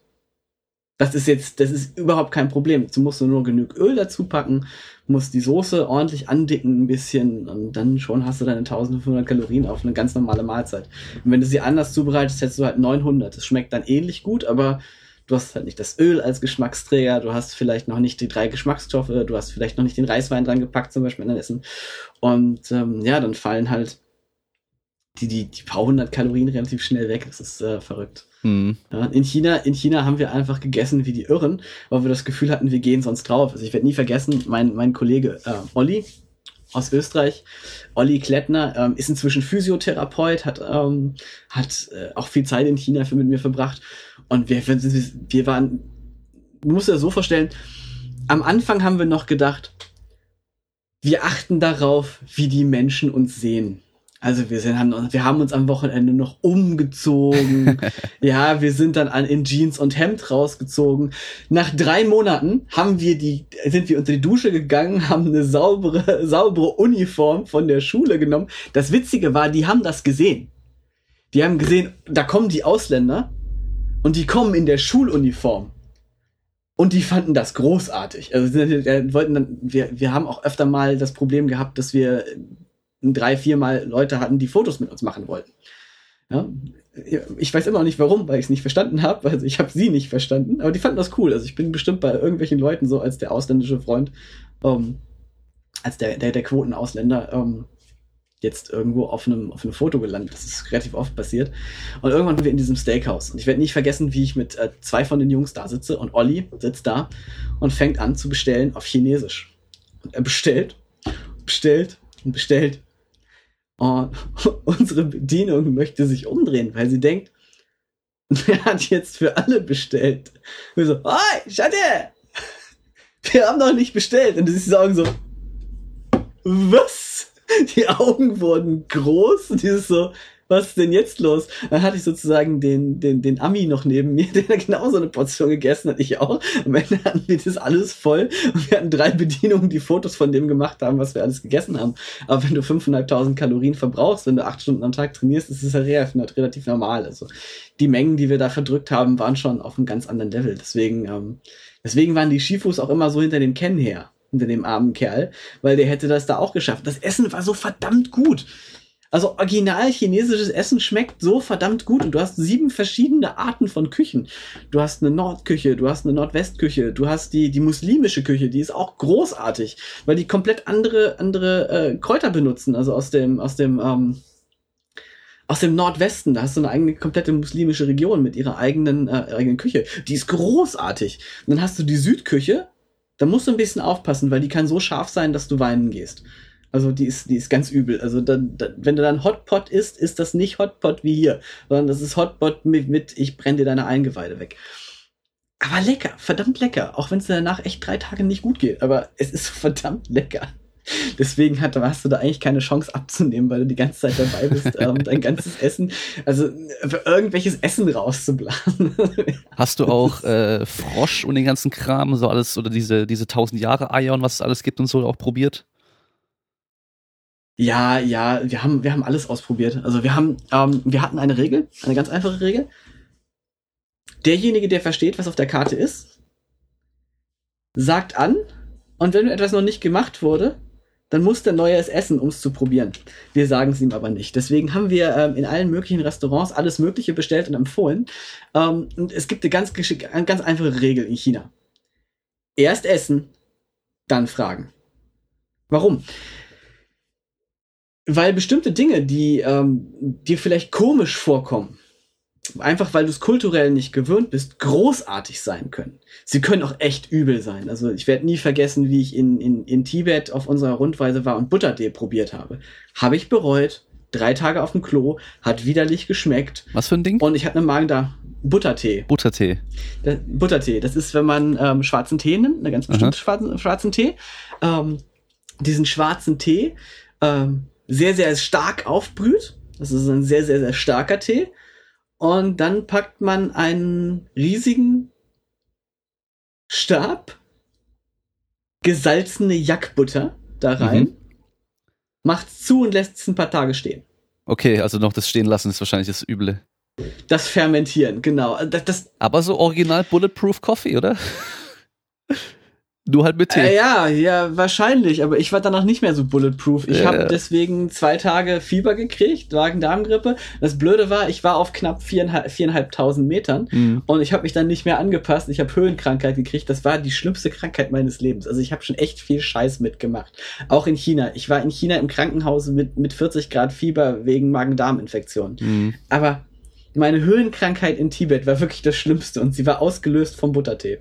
Also, weil mm. ich dann halt diese, dadurch, dass du krank wirst, adaptierst du langsamer und wir sind halt zum Mount Everest gefahren und mir ging's echt nicht gut. Die Fotos, die mein Kollege damals von mir gemacht hat, nur um zu dokumentieren, wie beschissen ich aussah, sind bis heute noch ein echter Renner. ja. Was, ja, was, was halt würdest du sagen, ähm, so von dem Training her, wie gut du danach warst im Vergleich zu vorher, wenn der, du, war, du warst ein Jahr oder knappes Jahr? Ich war, ich war zehn Monate. Zehn Monate, zehn Monate genau. Ähm, also Spagat konntest du dann, oder? Ja. Oder konntest du vorher um, ähm, schon? Dazu muss man sagen, nee, konnte ich nicht, okay. konnte ich nicht. Ich habe es ein bisschen probiert, mhm. aber ich habe es nicht so forciert, weil ich nicht der Meinung war, ich musste das. Um, ähm, wie gut, das muss man halt ein bisschen abschätzen. Also wir wurden ja, dazu kommt dann die lustige Story, dass wir mittendrin auf die Weltmeisterschaft geschleppt wurden und eingetragen wurden für unsere jeweiligen äh, Nationalteams. Das heißt, äh, ich war auf einmal Teil des deutschen Nationalteams, ähm, in dem ich einfach von den Chinesen vom Shaolin-Tempel als Repräsentant eingetragen wurde, was großartig war, weil sonst so, Hi, äh, wer seid ihr? Ja, wir sind das deutsche Nationalteam. Ja, der Shaolin-Tempel hat mich gerade eingetragen. Ich bin Teil von eurem Team. Wer bist du? ja, ich weiß es auch nicht, aber wir sind Repräsentanten des Shaolin-Tempels und deswegen ist offiziell dabei, ansonsten könnt ihr nicht teilnehmen, haben die gesagt. Okay, ja, scheiß drauf, China. Ich so, okay, die kennen das schon, total irre. Und wir haben an der Weltmeisterschaft teilgenommen. Ich habe zwei Silbermedaillen gekriegt für Formenlauf mhm. allerdings. Also das ist halt, ähm, und auch in den einfachen Kategorien. Wie gut war ich? Ähm, das, was wir größtenteils gelernt haben, war Wushu. Das heißt, es war ähm, wenig anwendungsbezogen das ist auch der Hauptgrund, warum ich eigentlich gegangen bin. Die Wintergeschichte war da, aber wir wollten fighten lernen und für uns war halt, wir hatten zwei, drei Einheiten Sunshow die Woche, also Thunder, ein Kampftraining, Kickboxen. Ähm, und das war uns nicht genug. Deswegen sind wir auch gegangen und sind dann nach Thailand gegangen und haben dann Muay Thai gelernt, also das, was, worauf ich dann richtig Bock hatte. Ähm, aber es hat gereicht, dass, also mein Kollege, mit dem ich unterwegs war, hat eine Goldmedaille abgeholt. Der war dieses Jahr der war dieses Jahr. Äh, gerade jetzt vor kurzem, gerade lief das zwölfte internationale Wushu, äh, International Wushu Festival, was die Weltmeisterschaft ist. Er hat da schon wieder Gold mitgenommen, der Mistkerl zweimal. Wir waren gut genug, um in den einfachen Kategorien Silber- und Goldmedaillen Hm. abzugreifen. Also, das heißt, ähm, ich muss ganz ehrlich sagen, die wurden da schon ausgegeben durch die vielen Kategorien, die es gab. Hm. Ja, hat man schon das Gefühl gehabt, klar, die wollen jetzt, dass die Ausländer nicht komplett geplättet werden. Wobei man sagen muss, dass die Nationalteams aus Russland und der Ukraine so extrem gut waren, die konnten schon in den hohen Kategorien gegen die Chinesen antreten und waren auf einem ähnlichen Level. Also kann man nicht behaupten, dass ich ein sonstiges ähm, westeuropäisches Team gesehen habe und auch die Amerikaner hatten niemanden, der auf dem Level war, aber Ukraine und Russland, ganz ehrlich, Hm. damn. Also da, da war wirklich einiges dabei, wo ich sagen musste, die konnten das. Ähm, ja, also ich war ganz gut darin, sozusagen durch die Gegend zu springen. Ich konnte ein bisschen Akrobatik, ich konnte Formen zeigen, ich konnte, ich konnte auf meinen Händen laufen, ich konnte Handstand, ich konnte eine Ewigkeit auf dem Handstand springen, ich, ich konnte, ich konnte, es gibt sowas wie Headjumps, was total durchgeknallt ist. Du machst halt einen Headflip, was so viel heißt wie, du machst eigentlich einen Frontflip auf deinen, auf deinen Arm, Also aber du lässt Hand, du lässt- du lässt Handstandüberschlag, Arme weg. aber halt auf der Stirn, gell? Genau, du machst einen Handstandüberschlag auf deinem Kopf. Ja. Das war das bekloppteste, was ich jemals gelernt habe. Aber das war super lustig. Also auch das Training dazu. Aber rück, du halt rückwärts auch gemacht? Also Flickflack auf dem Kopf? Ich kann es nicht. Ich kann es einfach nicht. Ich kann nicht mal einen normalen Flicker. Ich habe nicht mal einen Rückwärts-Salto hingekriegt. Es ist unglaublich. Mhm. Wenn ich immer betone, dass ich ein mittelmäßiger Athlet bin, die beste, also die besten Moves, die ich hingekriegt habe, waren ähm, semi-hohe Sprungkicks. Ich habe keine hohe Explosivität. Ich bin, wie gesagt, ich habe mich gentesten lassen und 14 von 15 Tests auf Explosivität sagen mir, lauf lieber einen Marathon. Ähm, ich habe wirklich jedes Gen, was irgendwie scheiße dafür ist. Also, ähm, wenn ich mich früher immer geärgert habe, dass ich irgendwie nicht so auf Training reagiere wie andere, habe ich zumindest jetzt einen Grund dafür. Ähm, egal, wie ich mir den Arsch aufgerissen habe. Aber was ich konnte, war ein Rad ohne Hände zum Beispiel. Das habe ich gelernt. Ähm, wirklich die Headflips nach vorne, das war einfach super lustig, weil keiner, keiner der Meinung ist, dass du jetzt so bescheuert bist, nach vorne zu springen auf deinen Kopf und darüber einen Flip zu machen. Das ähm, sollte ich jetzt nicht mehr tun, dazu fühle ich ein bisschen zu dick. ja, ein bisschen, zu schwer für, dann breche ich mir das Genick, aber und das sind so Sachen, die hat man halt gelernt. Die Kicks waren gut, wir waren einigermaßen gut im Thunder, wir hatten gute Technik. Aber das ist, das ist halt die Frage. Man ist, ist ein Jahr in diesem Sport. Wir haben zehn Monate. Zehn Monate sind 40 Wochen. 40 Wochen, sechs Tage, acht Stunden. Das sind knappe zwei und, äh, was, was haben wir, sechs mal acht, ah, 48 Stunden pro Woche in 40 Wochen. Also wir haben unglaublich viele Trainingsstunden absolviert. Und ich würde trotzdem sagen, wir waren nicht so gut. Hm. Also Aber dann liegt es ja vielleicht einfach auch an dem, was und wie trainiert wurde, oder? Also, das war halt schon es, es, sehr stumpf, es- oder? So generell, so wie du sagst. es ist, es ist sehr stumpf, es ist sehr stumpf auf jeden Fall. Aber es ist, es ist auch wirklich so, dass bestimmte Dinge einfach dauern. Ähm, und gerade im Wushu hat man halt gesehen, dass ähm, das ein Problem auch ist, welchen, äh, welchen Körperbau du hast. All unsere Trainer haben zwischen 58 und 65 Kilo gewogen. Und einer von den Jungs, wir haben den geliebt, weil er einfach super nett war. Ja, einige der Shifus waren richtige Ärsche manchmal, aber er war immer nett, immer lieb, immer zuvorkommt. Der ist Zhao Shifu. Und der wog halt 57 Kilo und das war der einzige Typ, den man auf diesen Speeren aufspießen konnte. Hm. Ich weiß nicht, ob du das Ja, mal ja, gesehen klar. hast, bestimmt in der Show, das klassische, du spießt jemand auf dem Speer auf. Ähm, du hast da, dafür brauchst du aber eine Kombination aus zwei Dingen. Erstens jemanden, der extrem schmerzresistent ist, der extrem gut seine Bauchmuskulatur trainiert hat, aber trotzdem darf er nicht mehr als 60 Kilo wiegen, Ja. äh, weil sonst die Gefahr besteht, dass er doch gepiekst wird. Ja. Ähm, ja, und da war ich mit meinen 70 Kilo schon fett. Hm. Ja. Und das ist eben auch eine Sache. Es gibt auch einfach für diesen Demonstrationssport, es gibt für bestimmte Sportarten perfekte Körperbau-Varianten.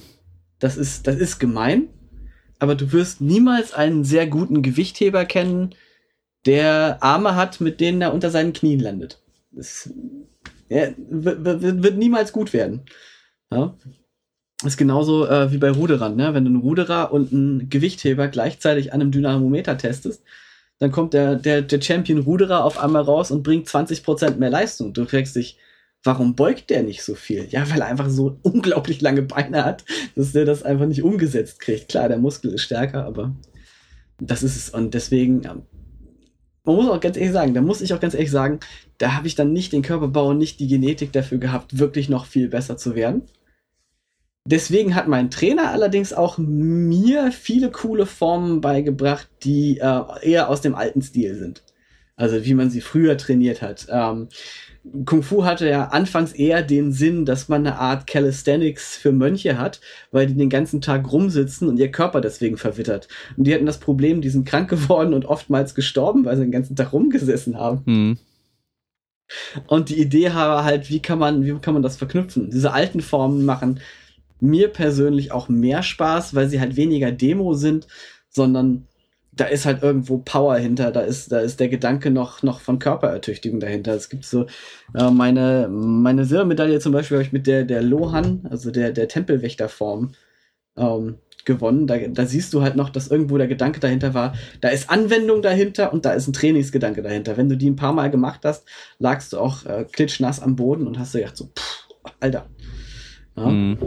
Das ist halt die Sache. Auf der anderen Sache, Seite klar. Ähm, ganz ehrlich, so dass das, das Training außerhalb, das Athletiktraining, das hat praktisch nicht stattgefunden. Die einzigen, die Athletiktraining gemacht haben, das war das Thunder-Team der Schule. Mhm. Und die haben halt, wenn die, ich habe die Kniebeugen gesehen und ich wollte weinen. Also das war ganz schlimm. Die haben Bankdrücken auf einer, auf einer Matte gemacht, weil sie keine Bänke hatten. Ja. Und dann sind sie mit, den, dann sind sie mit diesen wackeligen Stahlgewichten noch, noch joggen gegangen. Und da hast du jedes Mal gedacht, nächste Woche ist wieder einer von denen krank und dann hast du es wieder gesehen. Mhm. War wieder einer mit dem Verband da. Ja, ja, ja, Mit dem Verband, der war trotzdem trainiert. Also die haben sich schon kaputt gemacht. Da war halt relativ wenig der Gedanke da. Anders als beim Olympiateam, wo sie ja dann drei Trainer haben, die alles überwachen. Also. Aber dazu musste halt erstmal durch diese Selektion durch und ähm, ja. das war's dann.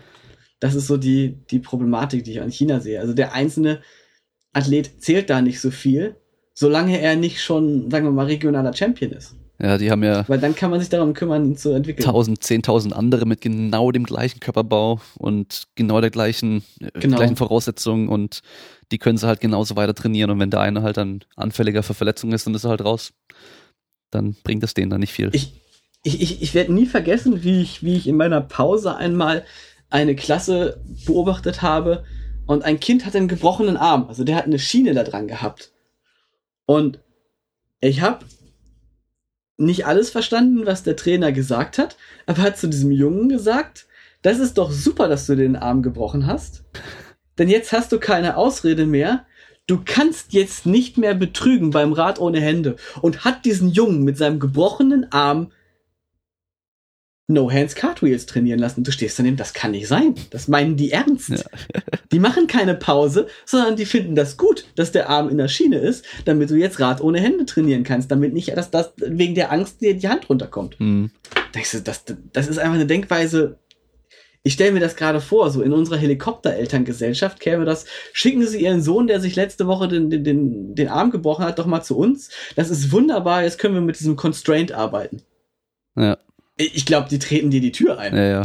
die, die holen, die lassen dich direkt als, die direkt, direkt als, ähm, ja, als, als Gewalttäter abholen oder so, wenn du auf so eine Idee kommst. Also diese, diese Äußerung kannst du gar nicht bringen. Ja, ich finde es ja auch total krass. Also die Kinder hatten nicht unbedingt das großartigste Leben. Ne? Also, aber mein Gott, also es ist halt, es ist halt eine komplett andere Mentalität, mit der muss man klarkommen. Die wird man selber nicht verändern. Hm das ist schon irre. Also ich fand das crazy. Ich stand daneben so, the fuck. Ähm, du kennst ja bestimmt auch diese Videos, ähm, wo es dann heißt äh, Kung Fu gegen Taekwondo, Kung Fu gegen Karate, Shaolin-Mönch gegen Boxen und keine Ahnung was. Hast du bestimmt wahrscheinlich auch früher immer dann geschaut und, und auch äh, im Internet dann natürlich äh, recherchiert und sowas, weil man mal wissen wollte, welche Kampfsportart ist die beste. Das ist ja auch so dieser Ursprungsgedanke von der von der UFC damals gewesen. Ähm, da hat ja noch wirklich der Boxer gegen den Ringer gekämpft und der Karateka gegen den Sumo-Ringer und so weiter. Ähm, da gibt's ähm, aktuell einen Typen, Yi Long, ich weiß nicht, ob du den kennst, der äh, stellt sich als ähm, Shaolin-Mönch dar. Da ist mittlerweile aber auch rausgekommen, der ist gar kein Shaolin-Mönch. Der hat zwar dann die, diese orangene Hose an und den Gürtel und so weiter, aber oberkörperfrei, hat auch die Glatze rasiert und kämpft dann da. Ähm, der Typ ist einfach nur äh, sehr hart im Einstecken, sag ich mal. Also der steht auch teilweise dann da und lässt sich extra ins Gesicht schlagen im Ring.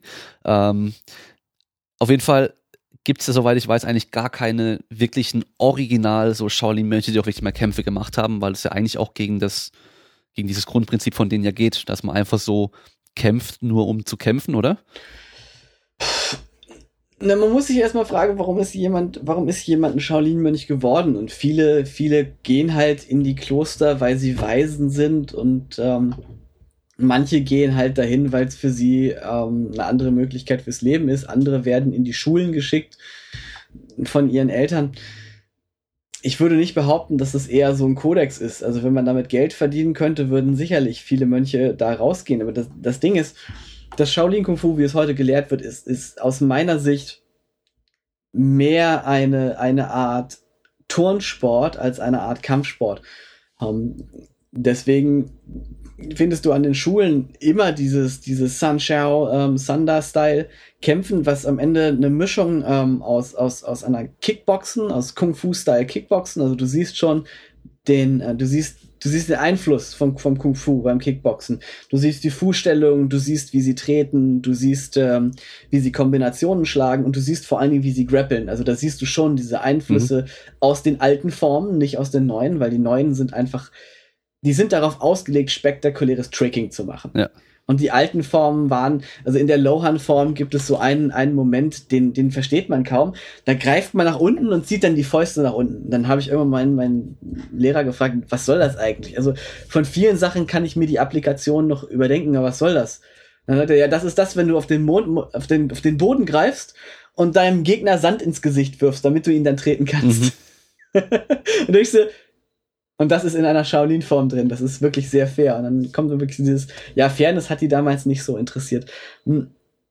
Ja, es ist halt wirklich so, dass, dass wenn du heute Fighter hast, die aus diesem Shaolin-Stil kommen, dass die alle Sanda trainieren. Also mhm. wenn du kämpfen willst, dann ist Shaolin Kung Fu, so wie es heute gelehrt wird, ich, ich gehe jetzt so weit zu sagen, so wie es heute gelehrt wird, ist komplett nutzlos. Ja, ja, denke ich, denke ich ähm, auch.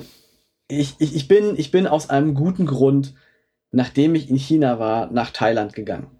Hab dort Privattraining genommen und äh, einige Sachen aus dem Sanshao waren cool, die, die konnte ich wirklich umsetzen. Ähm, auch auch die, den so Wechsel von meinen Standpositionen, die mein, mein Muay Thai-Trainer dann sehr lustig fand, weil er sie mir wieder austrainiert hat. weil das geht so im Muay Thai nicht, ähm, weil diese schnellen Kicks nicht üblich sind.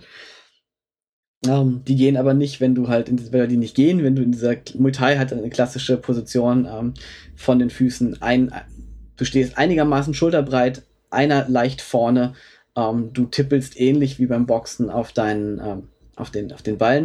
Und beim Thunder ist es halt so, dass das hintere Bein ist nicht, nicht weniger parallel, sondern weiter hinter, so dass du halt auch relativ stark du kannst halt dein Bein nach vorne ziehen und aus dieser Position einen seitlichen Frontkick starten. Das machen die relativ oft. Das sieht man bei den Thunder-Kämpfern in den Fights relativ oft, dass die einen kleinen Frontkick gegens Knie machen, zurückweichen und auf einmal ziehen sie ihr Vorderbein hoch und derjenige hat einen Sidekick im Gesicht. Hm, das geht, das ist halt klassisch beim Muay Thai nicht drin. Um, aber ganz ehrlich, ich würde eigentlich erwarten, dass die meisten Leute, die halt in so, einen, so einen UFC-Ring gehen, mit ihrem Kung-Fu-Kram meistens auf die Fresse kriegen. Also, mhm. es ist halt, es ist halt, also erstens ist, ist, ist Fighten in einem Ring ähm, nochmal was völlig anderes, weil die UFC hat zwar anfangs keine Regeln gehabt. Zwei. Heute haben sie. Zwei Regeln gab es damals. Ja, zwei. Ja. Ich glaube nicht die, nicht die Augen Genau, nicht die Augen ne? rein. Ne? Und ähm, was war das andere? Nicht in die Eier treten? Doch, das nicht. durftest du. Das hat, das hat, Nein, einer, hat einer auf dem Boden auch gemacht gehabt. Aber obwohl, war das vielleicht nicht die UFC? also nicht in die Augen und ähm, ach, ich weiß schon gar nicht mehr. Auf jeden Fall Fischhook hat einer gemacht, also mit dem Finger in den Mund rein und dann ziehen und sowas. Also da war sehr viel erlaubt, ja. Und ähm, ja, da hat sich sehr, sehr viel getan. Das Regelwerk ist äh, unglaublich groß und komplex mittlerweile. Also es ist ganz weit entfernt davon.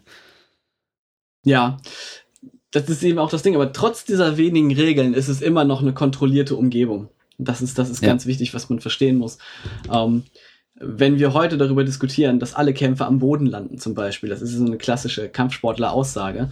Ähm, wenn ich das zum Beispiel den Leuten sage, die ich jetzt für Spezialeinheiten trainiert habe, dann sagen die, wenn du am Boden bist, bist du tot.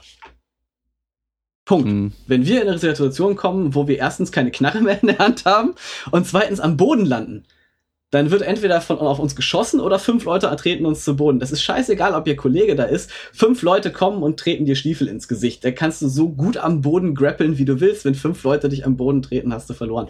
Das heißt, ähm, ja. du hast immer noch, ähm, auch wenn, wenn ich sagen würde, die UFC kam schon, also für den Mano a Mano Fight ziemlich nah ran ist es immer noch eine Frage, was heißt, was heißt halt realistisch kämpfen? Und heutzutage heißt realistisch kämpfen ähm, nicht unbedingt immer, dass irgendwas am Boden landet oder dass du irgendwelche Sachen hast, sondern du musst ganz erst ehrlich, realistisch musst du erstmal lernen, dass wenn du den ersten Schlag in einem Kampf in die Fresse kriegst, dass du eine 50-prozentige Wahrscheinlichkeit hast, wenn du dich nicht vorbereitest, dass du zu Boden gehst. Und das ist etwas, was ich dann in Thailand gelernt habe, weil mein Trainer kam mal dann und hat halt sich alles angeguckt, was ich so mache für einen Monat und hat mich dann in Privatstunden genommen und meinte dann so, so, okay, deine Basics sind shit. Und das erste, was du heute lernst, ist stehen. Und dann lernst du stehen bleiben. So, okay, dann hat er meinen Stand korrigiert, Guard korrigiert und sonst was. Und dann kam von ihm die Sache, okay, You no stand. Now you stay stand. Und dieser Typ, 220 Vollkontaktkämpfe hinter sich, 190 gewonnen, absolutes Monster. Titel, zieht einfach voll durch. Er zieht voll durch und haut mir richtig eins in die Fresse.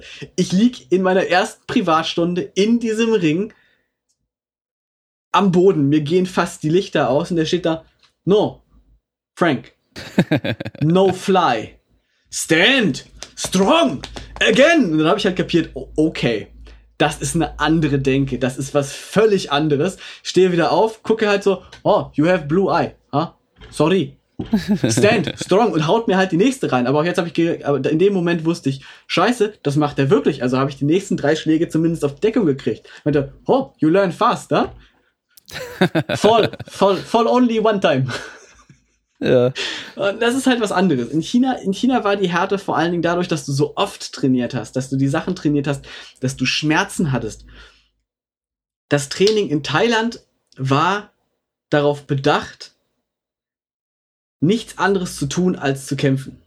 Spielerisch, mhm. aber zu kämpfen. Das heißt, das Witzige war, ich habe auch gesagt, ich wollte kämpfen. Also deren, deren, deren Blickwinkel auf mich hat sich in dem Moment geändert, als ich gesagt habe, melde mich an, in sechs Wochen will ich im Ring stehen. Vollkontakt. Mhm. Und vorher hat man, also in China war es halt immer so, wir haben, wurden immer gleich behandelt, auch wenn wir zur Weltmeisterschaft gegangen sind. Da hat man immer gedacht, das ist alles normal. Aber in, ja. in Thailand war das so, man hat mich erst so, so ganz normal als bezahlender Tourist behandelt. Ja. Und in dem Moment, in dem ich gesagt habe, melde mich für einen Vollkontaktkampf an, dann hast du, dann hast du in deren Augen gesehen, okay, der macht ernst, der ist jetzt mhm. einer von uns. Das ist etwas, was ich in China nie das Gefühl hatte. Also ich war nie, wir waren immer irgendwo die Ausländer. Und ja. in Thailand war es halt so, sobald du halt in den Ring gestiegen bist, haben alle dich als einen, einen, einen gleichwertigen Teil der, der Gemeinschaft gesehen. Was natürlich auch hieß, dass sie dir auch ordentlich im Training den Arsch versohlt haben. Aber in dem Moment, in dem du in den Ring stiegst, war es gefährlich. Also Muay Thai ist gefährlich. Mhm da, da fliegen dir Ellenbogen um die Ohren, da kriegst du in die Fresse, da kann das sein, dass du dass, dass, dass dir ein Knie deine Rippen bricht. Muay Thai ist, ich, ich weiß nicht, ob ich MMA oder Muay Thai härter finde. Ich habe äh, beides mal gemacht. Also ich bin aber kein Grappler, ich bin absolut scheiße darin, deswegen ähm, fand ich Muay Thai immer cooler. Aber wenn du im Ring stehst, also Muay Thai hat eine unglaubliche Brutalität.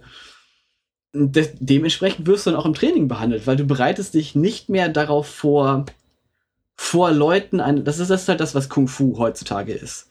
Eine Performance vor Leuten. Das ist wie beim Turnen. Du bereitest dich nicht darauf vor, einen Flickflack zu machen vor Leuten, sondern du bereitest dich vor, in einem Ring zu stehen mit einem anderen Menschen, der absolut bereit ist, dir weh zu tun.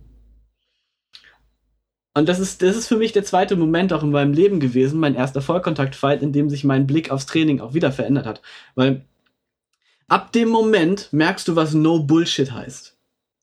Ja, du kannst, es gibt viele Leute, die No Bullshit sagen. Hey, ich mache kein Bullshit-Training, dies und das. Äh, no, no, go hard or go home. Aber wenn du im Ring stehst und vor dir steht ein Typ und der zimmert dir einen Roundhouse-Kick einfach voll ins Gesicht und du stehst da, shit. Das ist ernst. Du merkst in diesem Moment, das ist ernst. Jeglicher Bullshit, jegliches Gequassel, jegliches alles, alles, was du vorher im Kopf hattest, wo du sozusagen sagst, hä, ist krass, wo du dich profilierst, das ist weg. Das ist, ein, also ist eben jeder Mensch sollte mal im Ring gestanden haben. Also dieser dieser One-on-One-Fight, das ist das ist ein Adrenalin, das ist ein geiles Gefühl, das macht einen schon richtig fertig. Das kann auch süchtig machen. Ich weiß, warum viele Leute gerne fighten. Also das ist du du bist dann, dann am nächsten Tag völlig im Sack, aber es ist schon ein geiles Feeling. Aber es ist auch auch ein Moment, wo ich sage, das ist so ein Moment der Wahrheit, weil ich wurde in meinem ersten Kampf einfach KO geschlagen. In der zweiten oh, Runde, in der zweiten Runde wurde ich einfach KO geschlagen. Und du wachst halt auf und du merkst halt, das ist ein Moment, in dem fallen alle diese, diese Ebenen von Bullshit weg. Ja? Das ist, ist wie im Powerlifting ist das, wenn du vor deinem Gewicht stehst, dann hebst du das entweder oder du hebst das nicht. Deswegen finde ich, ist Powerlifting auch großartig. Das ist auch ein sehr ehrlicher Sport. Ja? Das, mhm, Eisen, genau. das Eisen bleibt sehr objektiv. Das Eisen bleibt entweder am Boden oder nicht. Und im Boxen oder, oder Kickboxen oder Muay Thai oder MMA ist es ähnlich. Du stehst in den Ring und du haust dir ein paar auf die Nuss. Und je länger der Kampf zieht, desto mehr siehst du, war das Training, was ich durchgezogen habe, richtig. Gerade was Conditioning mhm. angeht. Und deswegen mag ich diese Sportarten auch so und deswegen trainiere ich halt auch gerne, ähm, gerne Soldaten. Weil das sind Menschen, die trainieren nicht dafür, eine Show abzuziehen, sondern die trainieren dafür, dass das, was sie tun, ihnen den Arsch rettet. Ja. Und da, das ist, das ist, das ist für mich so das, was meine Trainingsphilosophie. Und das ist interessant, weil es halt ich erst, das später erst gemerkt habe, dass ich deswegen zur Wissenschaft gegangen bin. Weil für mich war das so dieses, ich muss ganz genau wissen, ob das, was wir machen, nützlich ist oder nicht.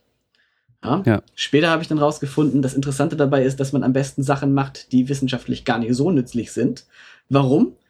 weil man dann mit dem Kopf der Leute trainiert. Ja? Also wenn ich jemanden ähm, so richtig, richtig stresse, ähm, ich, ich liebe, ich liebe ja die Selektion. Es gibt ähm, ja, also deutsche Spezialeinheiten sind schon sehr lustig, aber wenn man wirklich was, was ganz Lustiges angucken will, muss man ähm, sich das bei den Seals angucken, weil die schmeißen Leute halt auch die ganze Zeit ins klare Wasser und äh, lassen sie dann sozusagen zusammen da für Stunden. Da wird es kalt und dann setzen sie sich mit einem, mit einem Cheeseburger daneben ja, hm. nur um rauszufinden, willst du das, was du hier machen willst? Willst du hier sein?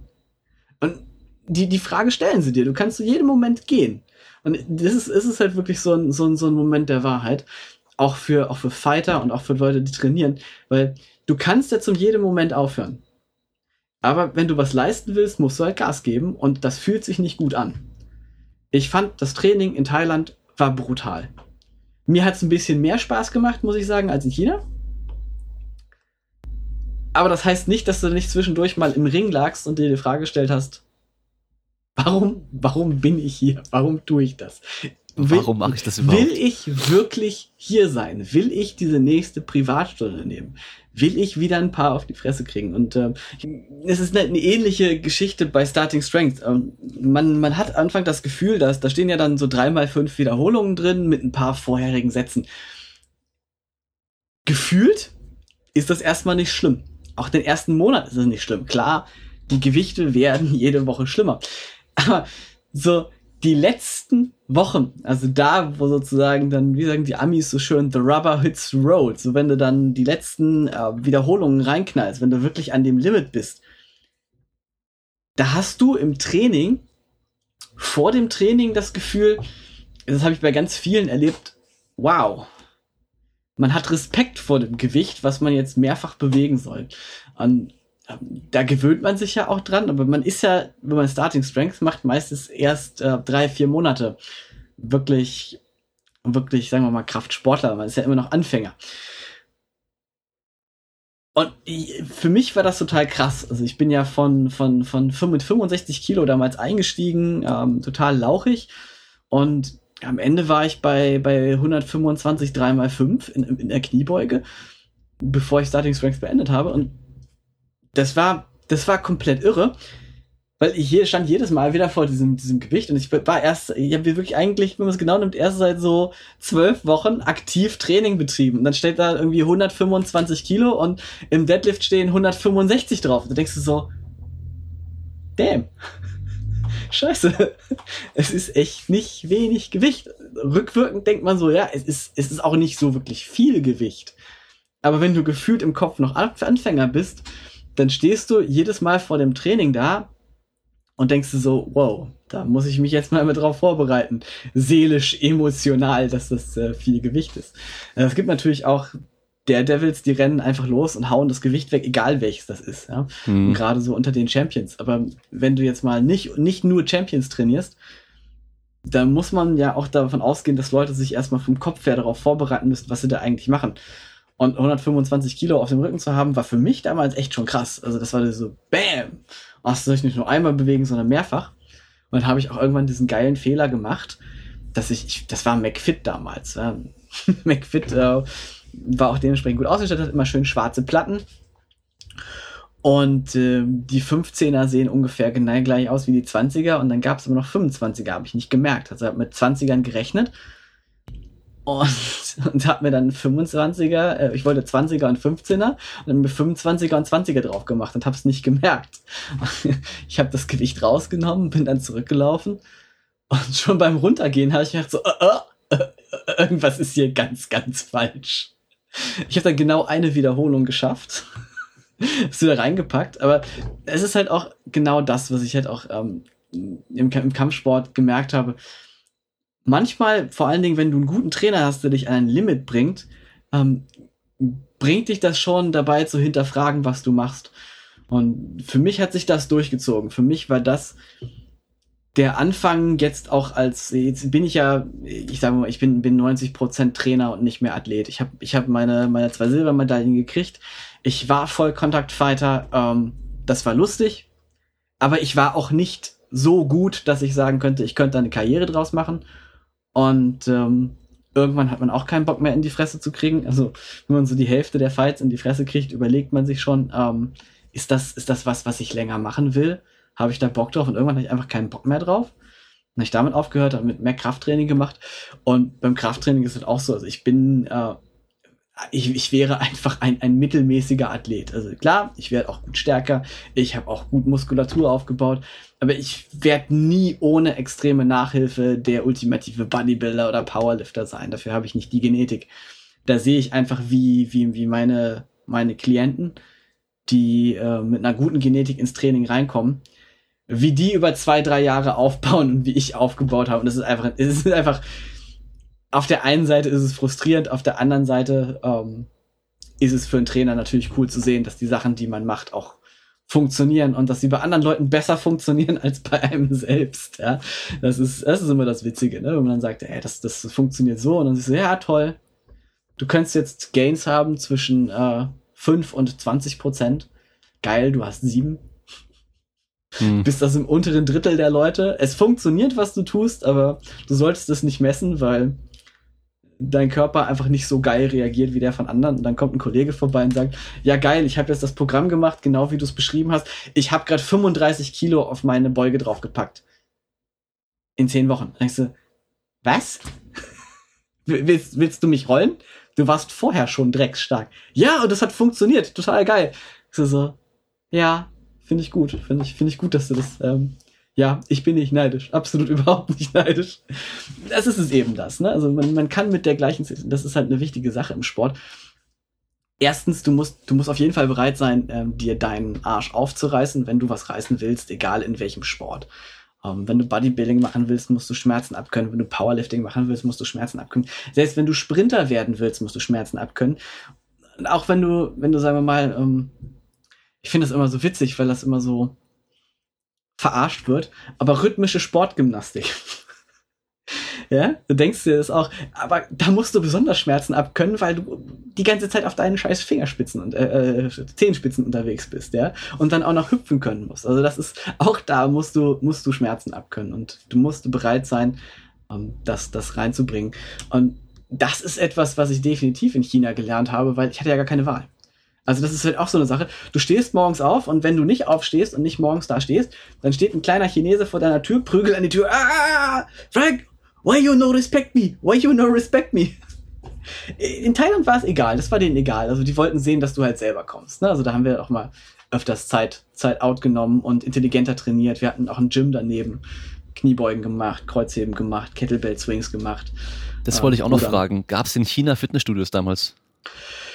Wenn du so in den Städten ähm, unterwegs warst. Nein, äh, ähm, in den Fitnessstudios gibt es schon, das sind aber mehr so Health-Studios. Ne? Also ähm, ins Fitnessstudio selber gehen die eigentlich weniger, die machen dann anderen Kram. Ich weiß nicht, wie es jetzt ist. Es ist, es ist, es kommt mehr Mainstream. Also muss man sagen, ähm, China importiert ganz, ganz viel.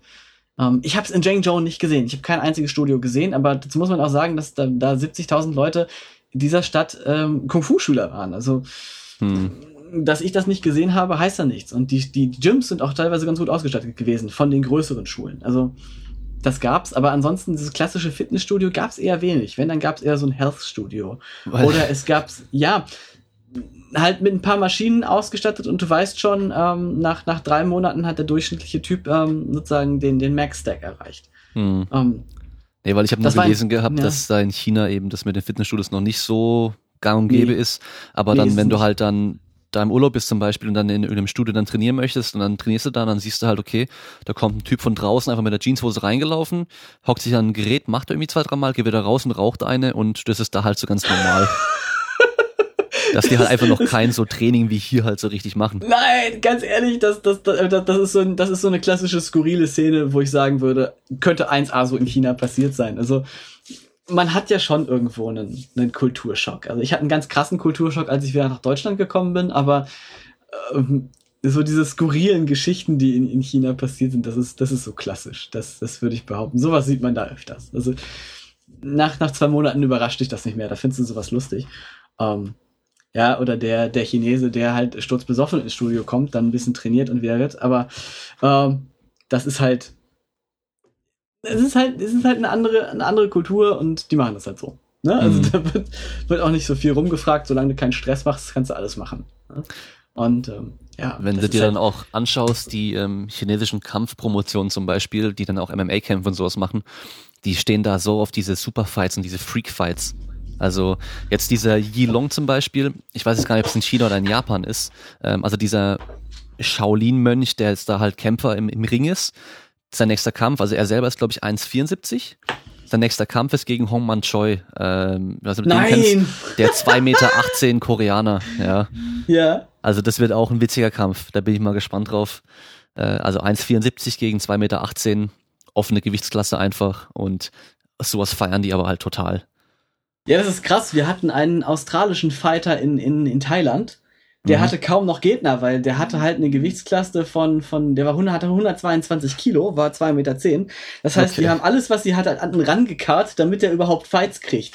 Und die, am Ende haben sie einfach, glaube ich, so gefühlt gesagt, scheiß auf Gewichtsklasse. Aber es war halt lustig, weil der hat äh, meistens ein paar Kicks gemacht, das, und irgendwann kam halt so eine Bombe von oben, weißt du, so ein, das war ja. kein, das war keine Gerade mehr, sondern das war wirklich so ein, als würde er so, ein, so eine Hammerfist von oben machen. Die schlug ein und die Leute fielen halt einfach um. Du hast immer gesehen, da hättest du jetzt Hongman Choi gebraucht, damit der mal einen Gegner hat. Der hätte ihm wahrscheinlich was gegeben. Aber Hongman Choi, war, war das nicht auch derjenige, ich weiß nicht, war, war das nicht der, der diesen richtig geilen Fight damals mit dem, mit dem Mann mit dem Schnauzer hatte, wo sie sich einfach drei Minuten nee, nee, nee, nee. Das, nee, war, war das war ein Japaner.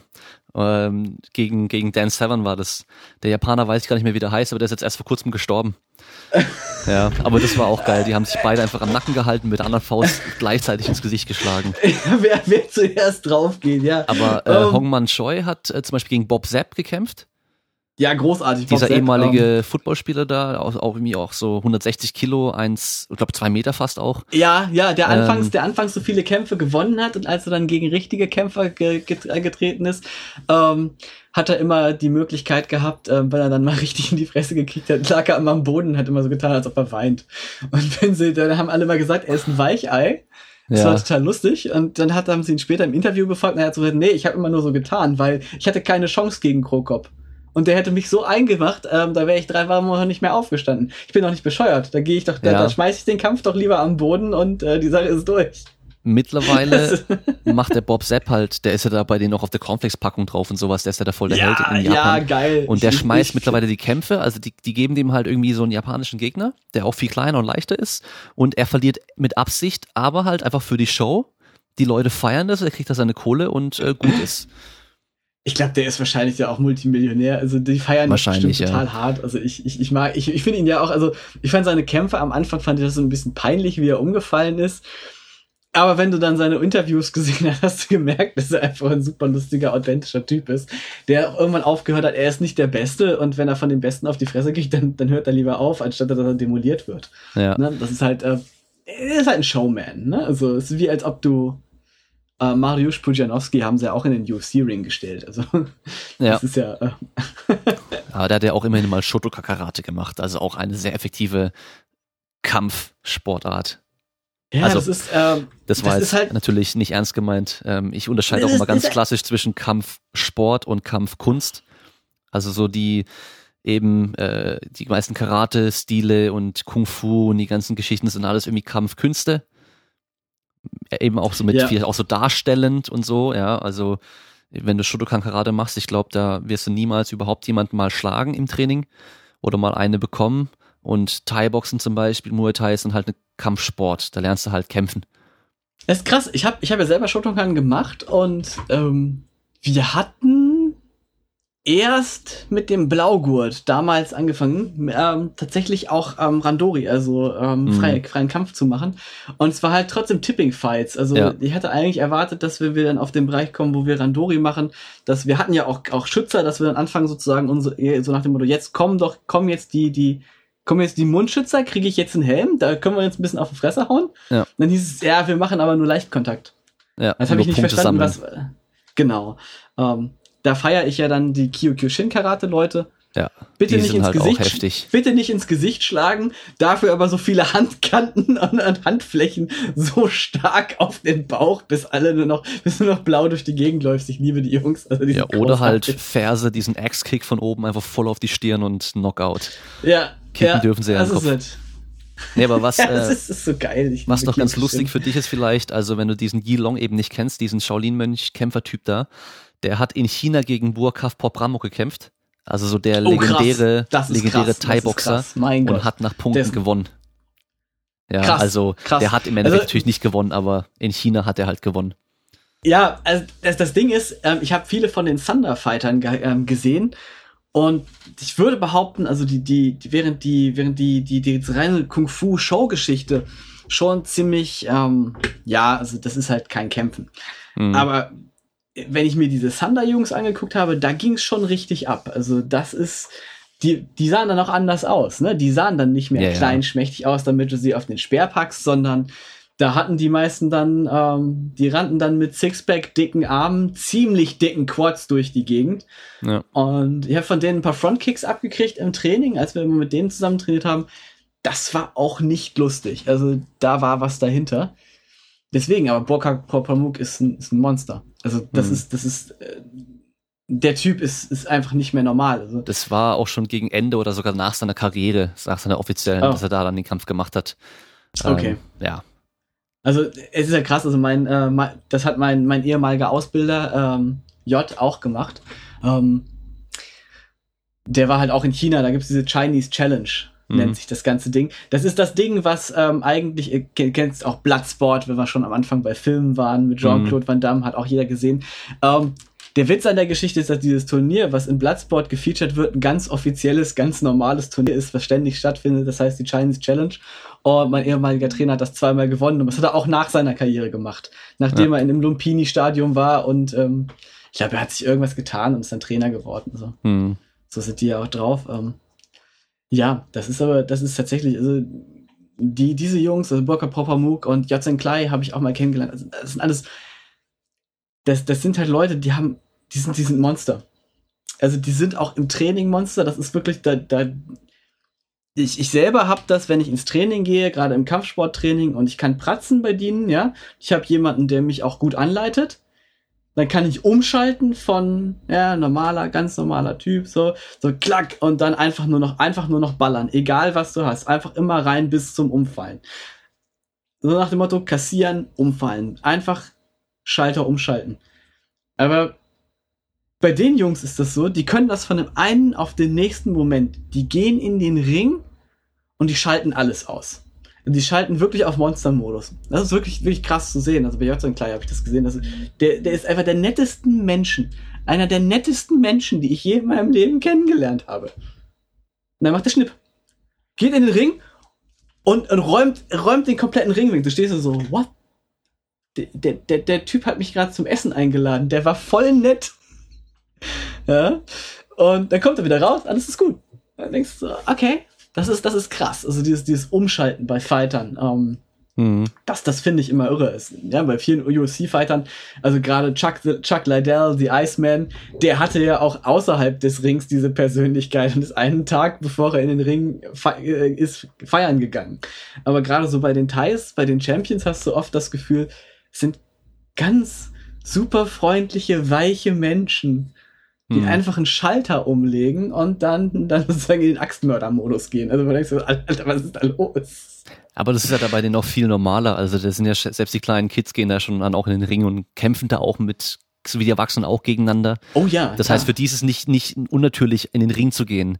Und äh, ich meine, so bei uns, wenn du dann Kämpfer bist, da hast du halt dann irgendwie ein, vielleicht zwei Kämpfe im Jahr oder sowas. Und die haben ja halt ein, zwei Kämpfe die Woche. Und im Training, ja, wenn die Sparring ja, machen, dann machen die ja nicht Sparring, sondern die kämpfen im Endeffekt ja eigentlich auch nur. Also Na, nein, nein, nein, also das ist das Interessante. Also, ähm, was ich in Thailand gesehen habe, ist, dass die im, im, im Training viel, viel lockerer sind. Okay. Also, die machen sehr viel Sparring, also, ähm, mhm. aber ich sage mal, immer auf 50 Prozent, immer auf dem Backburner, immer, und wenn du dich halt fragst, warum, dann, dann kommt wirklich von denen auch den Spruch, wir müssen uns nicht im Training verprügeln, wir haben einen Kampf jede Woche. Wir mhm. haben einmal die Woche richtig Sparring. Und das ist wirklich, das ist wirklich auch in der Mentalität drin. Wenn du eh kämpfst, brauchst du es ja im Training nicht. Du hast ja dein Training im Ring. Und da ja. geht's ja auch ab. Da brauchst du dich nicht im Training verletzen, sondern am Wochenende geht's ja eh ab. Und einer meiner Trainer, der war 45, der hat das gemacht, seit er zwölf war. Seit der zwölf war, neben dem Urlaub, stand der mindestens jede zweite Woche im Ring. Das muss man sich, der hatte eine, eine Kampfzahl, das war für mich unvorstellbar. Weil damit sein Geld verdient. Der hat trainiert und ist am Wochenende als, als in, in die Masters-Klasse gegangen und hat jedes zweite Wochenende gekämpft. Das ist einfach auch ein Level von Kampferfahrung, den kannst du dir, den, den, den kannst du dir nicht vorstellen. Hm. Ein Profiboxer bei uns, wenn der 50 Profikämpfe macht, dann hat der schon einiges auf dem Buckel. Weil da ja. meistens ja drei, vier Monate Vorlauf sind. Aber in Thailand gehen die einfach alle zwei Wochen in den Ring und gehen auf Vollkontakt. Du stehst daneben und denkst du so, willst du mich rollen? Also da bekommt das Wort Veteran irgendwie eine ganz andere Bedeutung. Also ich habe da schon ähm, sehr Ehrfurcht gekriegt vor den Jungs. Also das mhm. war krass. Das war einfach krass. Also das hat mich ein bisschen fertig gemacht. So 300, 400 Kämpfe in, in der Profiliga. Und denkst du so, das, das ist noch nicht wahr. Und jetzt, jetzt macht er nichts anderes, als geht in die Masters-Liga. Ich so, Junge, was ist dein Problem? Es ist ja, der lebt dafür. Der lebt dafür. Genau, das ist auch sein Job. Das ist gut. Es ist, also es ist, er lebt gar nicht dafür. Er findet das gar nicht so geil. Also das war wirklich ja. seine Aussage. Das habe ich irgendwann mal gelernt. Darin bin ich gut. Dafür kriege ich genug Geld. Wenn ich auf dem Bau arbeite, ist das härter und ich kriege weniger Geld dafür. Und du stehst so, okay, Macht also, Sinn. wen es interessiert, dem kann ich die Doku oder die Doku-Serie Fight World, die ist jetzt ganz neu auf Netflix mit Frank Grillo als uh, äh, Host. Äh, cool. Gibt es fünf Folgen aktuell. Ähm, erste Folge ist, glaube ich, in Mexiko mit Boxen. Die zweite ist direkt in Thailand mit Muay Thai. Und ähm, ja, der geht so hinter die Kulissen, trainiert mit denen auch und macht mit denen alles dann mit und lebt dann bei denen eine Zeit lang und äh, zeigt einfach, okay, wie, wie läuft es bei denen ab. Und da sind halt eben ganz, ganz in Thailand gerade ganz viele Jungs, die halt dann da trainieren gehen, da unter ärmsten Bedingungen eigentlich leben, aber halt am Wochenende kämpfen, um damit Geld zu verdienen, um halt auch die Eltern zu Hause zu unterstützen, denen Geld zu bringen, weil die halt sonst einfach auch nichts haben und auch keine Möglichkeit haben. Und da gehen halt echt schon Jungs mit, ja, 12, 13 halt schon hin und verdienen dann so schon Geld oder sogar 11. Also richtig, richtig krass. Aber coole Serie. Ich glaube, eine Folge geht immer so 43 Minuten oder sowas. 40 Minuten. Ähm, ziemlich cool. Kann ich nur empfehlen. Fight World heißt die auf Netflix. Ja, die, ich glaube, die ziehe ich mir dann gleich auch nochmal rein. Das, das ja. hört sich gut an. Ich liebe sowas immer, das ist für mich auch so ein bisschen Nostalgie, ähm, da ich hier in Deutschland relativ, ähm, ja, eigentlich fast vollständig auf Kraftsport umgetrieben bin und nur noch Trainer bin, ähm, finde ich sowas immer total geil, weil ähm, das, was ich da gesucht habe, findet man hier leider kaum. Also es gibt wenige Schulen, die mir, die mich überzeugt haben, leider. Ja. Dieses, dieses reine Training gibt es leider kaum. Ich habe baue ich das irgendwann selber mal aus. ich habe übrigens auch mal Shaolin Kung Fu gemacht. Fast ja. ein Jahr lang, ja, ja, aber halt in so einer Schule, in so einer Kampfsportschule oder Kampfkunstschule, muss ich sagen. Das war eigentlich äh, so ein bestimmter Karate-Stil dort als Hauptding und ähm, da gab es dann so einen Meister. Ähm, ich nenne jetzt mal keinen Namen, aber auf jeden Fall, der konnte halt diese Karate-Stil, der konnte Shaolin, Kung Fu, den Tiger-Stil anscheinend, dann konnte er halt auch Muay Thai und hat alles gelehrt im Endeffekt. Und ich habe mich damals ja schon voll damit befasst auch. Ich habe ja alle Filme gesehen, die es gab, alle Dokus gesehen, die es gab. Ich habe, ähm, da habe ich Shaolin noch nicht live gesehen und habe auch noch nicht getrickt ähm, damals, aber ähm, da hatte ich mir schon auf eBay, wie alt war ich da? Lass mich überlegen. Da war ich vielleicht 14 oder so. Habe ich mir schon auf eBay aus China so von denen selbstgebrannte CDs, CD-ROMs gekauft mit ähm, Videos drauf, Formen, also Kung-Fu-Formen die ich mir halt dann selber beibringen wollte oder halt selber einfach trainieren wollte, wo es die aus allen möglichen Ansichten zeigen, immer Schritt für Schritt, alles auf Chinesisch, ja. Also mhm. ich habe kein Wort verstanden, aber ich habe halt gesehen, wie es aussieht. Und die, dann die war ich halt lustig, ja. Dann war ich halt dann dort und ähm, habe das dann halt so gelernt und im Endeffekt war eh jedes Training das gleiche, also wirklich super langweilig, jedes Training das gleiche. Wir haben immer nur die gleiche eine Form trainiert und bis auf, dass wir schwarze Anzüge hatten mit einer Schärpe anstatt einem Gürtel und einem weißen Anzug, war das halt genau das gleiche wie das, was die im Karate dort auch gemacht hatten, so, nur halt ein bisschen anders die Form im Endeffekt. Und es war halt kein Kung Fu, ja. Also vor allem kein Shaolin Kung Fu, sag ich mal. Und ähm, dann habe ich halt auch irgendwann so dem gesagt, ja, dass ich mich abmelde und er fragt dann auch gleich so, warum? Dann habe ich halt gesagt, ja, das ist kein, Kung, kein Shaolin Kung Fu, habe ich gesagt.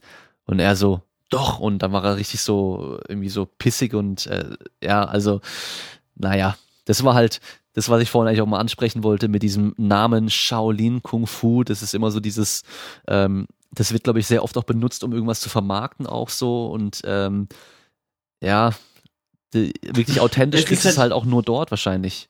Ähm, also ich, ich weiß jetzt, ein Freund von mir ist jetzt relativ oft noch in einer kleinen Schule, der ist ja der auch jetzt wieder gerade in, in China war für, das, mhm. für die nächste Weltmeisterschaft, der Schweizer, hat mit seinen Schülern, also in, der Schweiz, eine Schule aufgemacht. Mhm. Er lädt den, lädt den Meister Shi Cheng relativ oft ein. Mhm. Ähm, das Ding ist, dass auch viele der heutigen Meister eigentlich vor allen Dingen den Wushu-Style kennen, also diesen ja. reinen Demo-Stil. Und ja. es wird super wenig, ähm, sagen wir mal, Kampfdemo gelehrt. Also da ist richtig cooler Scheiß dabei, wenn du den hast. Ne? Also das ist dann relativ nah an solchen, solchen, solchen Griffvarianten wie aus Krav Maga oder Jiu-Jitsu. Nur trainiert das kaum einer mehr. Das ist in dieser Form drin. Du siehst dann die werden halt heutzutage, habe ich auch, also ich habe mir diese, diese alte Lohan-Form, die ich, die ich ja auch gelernt habe, die ich mir angesehen und du siehst halt im Shaolin Kung Fu heutzutage so viele kreisförmige Bewegungen. Und dann holst du dir diese alten Bücher, die noch irgendwo in, also die liegen überall in irgendwelchen welchen Läden in China liegen die rum. Also die wurden alle, alle Preprints, die liest halt kaum einer. Die werden halt eher so an Touristen verkauft. Aber dann liest du die halt durch und du siehst halt, dass die Bewegungen anders aussehen. Dann merkst du so, oh, guck mal, Damals waren in den Formen und Bewegungen keine Schnörkel drin. Warum? Weil eine äh, ein, ein, ein Stil, der auch am Ende Kampfapplikation hat, darf keine Schnörkel haben. Und ähm, das ist vielleicht auch, auch zum Ende vielleicht eine ganz lustige Geschichte. Das wird ja auch immer vom WT behauptet, dass es keine Schnörkel hat. Und mhm. ich habe trotzdem ziemlich auf die Fresse gekriegt vom WT. Was mir aber im Muay Thai Ring am Ende einmal den Arsch gerettet hat.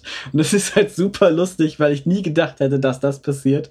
War tatsächlich aus dem Wing Chun die Ellenbogenabwehr, weil ich habe meinen Guard verkackt, mein Gegner kam in den Clinch, hat mich gegriffen, kam mit dem Ellenbogen und ich habe instinktiv das gemacht, was ich im WT gelernt habe und bin deswegen wahrscheinlich nicht K.O. gegangen. Hat man gedacht, hey, die ganzen Jahre, die du das trainiert hast, waren für diesen Moment ganz gut, sonst wärst du wahrscheinlich mit einem dicken Cut im Gesicht K.O. gegangen. Wo ich das später auf dem Video gesehen habe, mir gedacht, guck mal, das erste Mal, dass mir WT was gebracht hat, mhm. war im Muay Thai Ring. Das war schon geil. Also, das, ne, das ist aber das, ne? Diese alten, diese alten Stile in den Büchern, du siehst halt, das sind relativ geradlinige Bewegungen, die entweder dazu da sind, irgendwas zu machen das heißt, sie haben Anwendung oder sie sind dazu da, besonders schwer zu sein. Dann ist es eigentlich eine Form von Calisthenics. Mhm. Ja. Und ähm, interessant ist vielleicht auch, dass das äh, Wort Chi am Ende ähm, Atmen bedeutet. Das heißt, ähm, meistens geht es darum, eher seinen Atem zu kontrollieren als irgendwelche Energien. Mhm. Was halt lustig ist, weil du hörst halt die ganze Zeit immer, then you have to punch Chi Ah, Chi, alles klar, atmen. und du denkst so, okay, jetzt habe ich es kapiert. Das meiste, die meiste Zeit heißt es einfach atmen. Nicht irgendwelche mystischen Energien, sondern ja. wie du atmen sollst. Und ich frage mich immer noch, wer das übersetzt hat. ja, dein, dein Energiezentrum ist ja doch im Bauch da unten, deswegen, also da muss ja reinatmen. Aber das macht ja dann auch Sinn. Aber heißt äh, Kung Fu oder, oder Gong Fu nicht auch eigentlich harte Arbeit?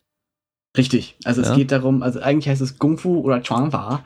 Ja. Ähm, was am Ende tatsächlich harte Arbeit heißt. Also ähm, die Idee von Kung Fu ist am Ende, wenn man zurück zu dem Shaolin-Gedanken geht, und den gibt es, äh, man nennt den speziellen Buddhismus, der Shaolin Chan-Buddhismus. Den kennt man abgewandelter Form heute vor allen Dingen aus Japan als Zen-Buddhismus. Und ich bin darin kein Experte, ich bin auch kein Buddhist, deswegen ähm, halte ich mich äh, mit vielen Aussagen zurück, aber ein zentrales Element ist, ist, dass man zurückgeht aus dem reinen Sitzen, aus dem, aus der reinen Erfahrung sozusagen, äh, aus der Meditation in, in eine Form von, von bewegter oder Alltagserfahrung. Ähm, du hast bei den, bei den japanischen Klostern ebenso die Sitzmeditation, du hast die laufende Meditation und du hast aber auch viele, viele Methoden ähm, zur Perfektionierung. Also du hast halt, ähm, wie das immer so schön nach, nach, nach Europa gekommen ist, Zen im Alltag. Und für die Shaolin war es eben darin so, hart zu arbeiten, Bewegung zu perfektionieren und dadurch im Jetzt zu sein und sich darauf zu konzentrieren. Also die perfekte Form von Konzentration durch immerwährende Wiederholung. Und das ist im Endeffekt das, was Kung Fu ist, weil es ist verdammt hart. Ähm, du denkst dir das erste Mal, dass du eine Form machst, das geht das. Und ich werde nie vergessen, wie ich in meiner Abschlussprüfung diese Südfaustform Nanchuan gemacht habe. Und bin da reingelaufen. Ich hatte schon irgendwie 30 Minuten vorher und ich war aber gar nicht gewohnt, dass wir alle Übungen machen, die wir vorher hatten. Und dann sollte ich noch die Form am Ende machen. Das heißt, ich stand am Ende vor dem Teppich, die ganze Schule, Headmaster, alle Meister, alle anderen Schüler. Ich grüß an, renn ran, mach meine Form. Im letzten Drittel merke ich schon, boah, ich bin voll am Sack. Du musst weitermachen. Hab die Form gemacht, bin sehr langsam angeguckt und habe schon den Blick von meinem Meister gesehen, so, ha, was wird der jetzt so langsam? Was ist der für eine Lusche, so, so gefühlt?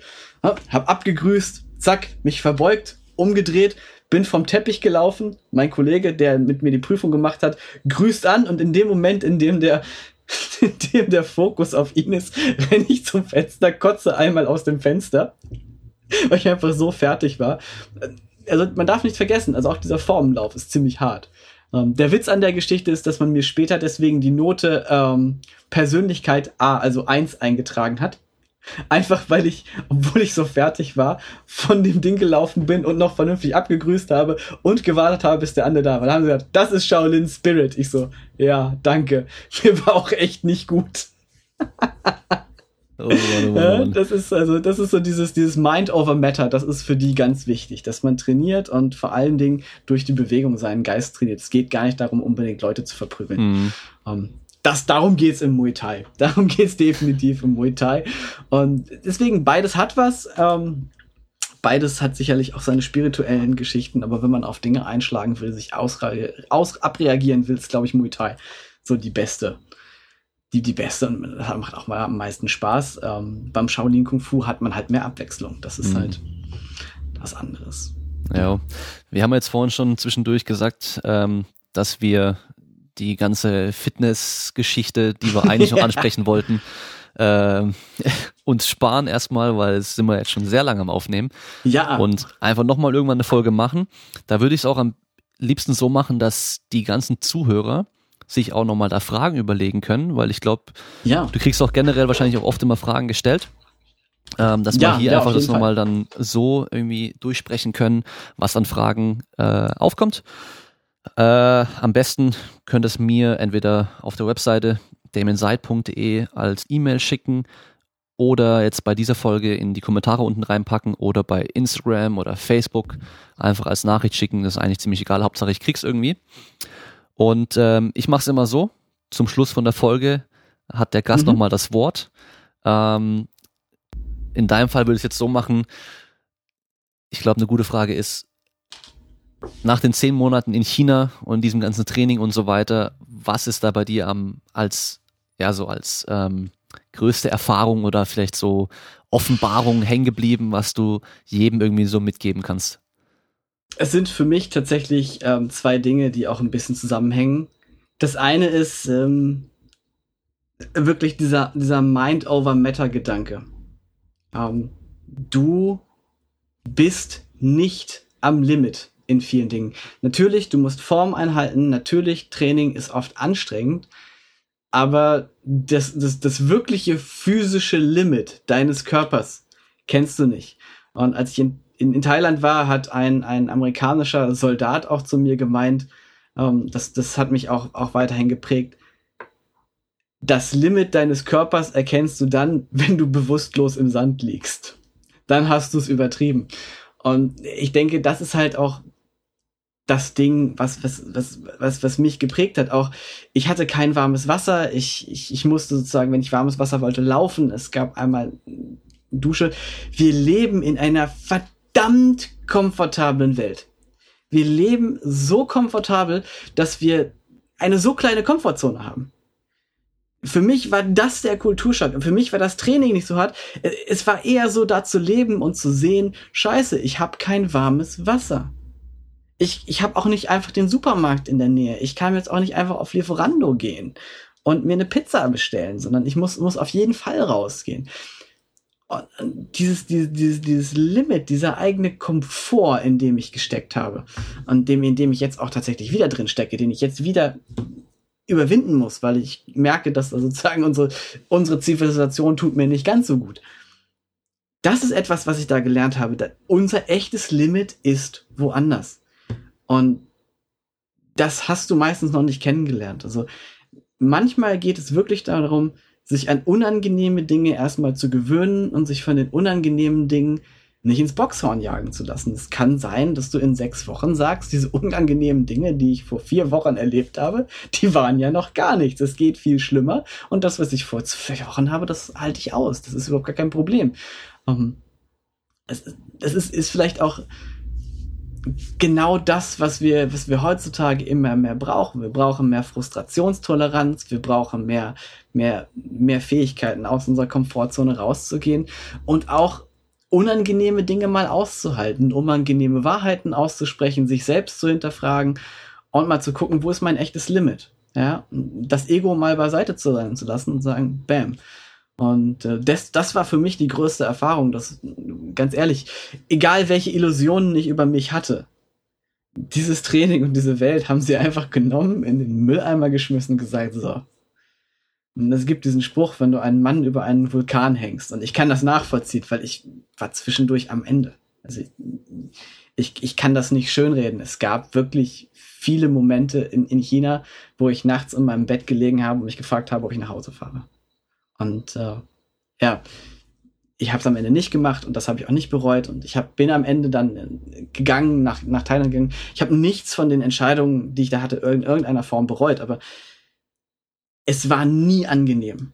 So, so, so schön ich das auch und romantisch ich auch sozusagen dieses, hey, ich gehe nach China und trainiere darstelle. Es war verdammt tough. Es hat jeden Tag dich wieder auf eine Probe gestellt.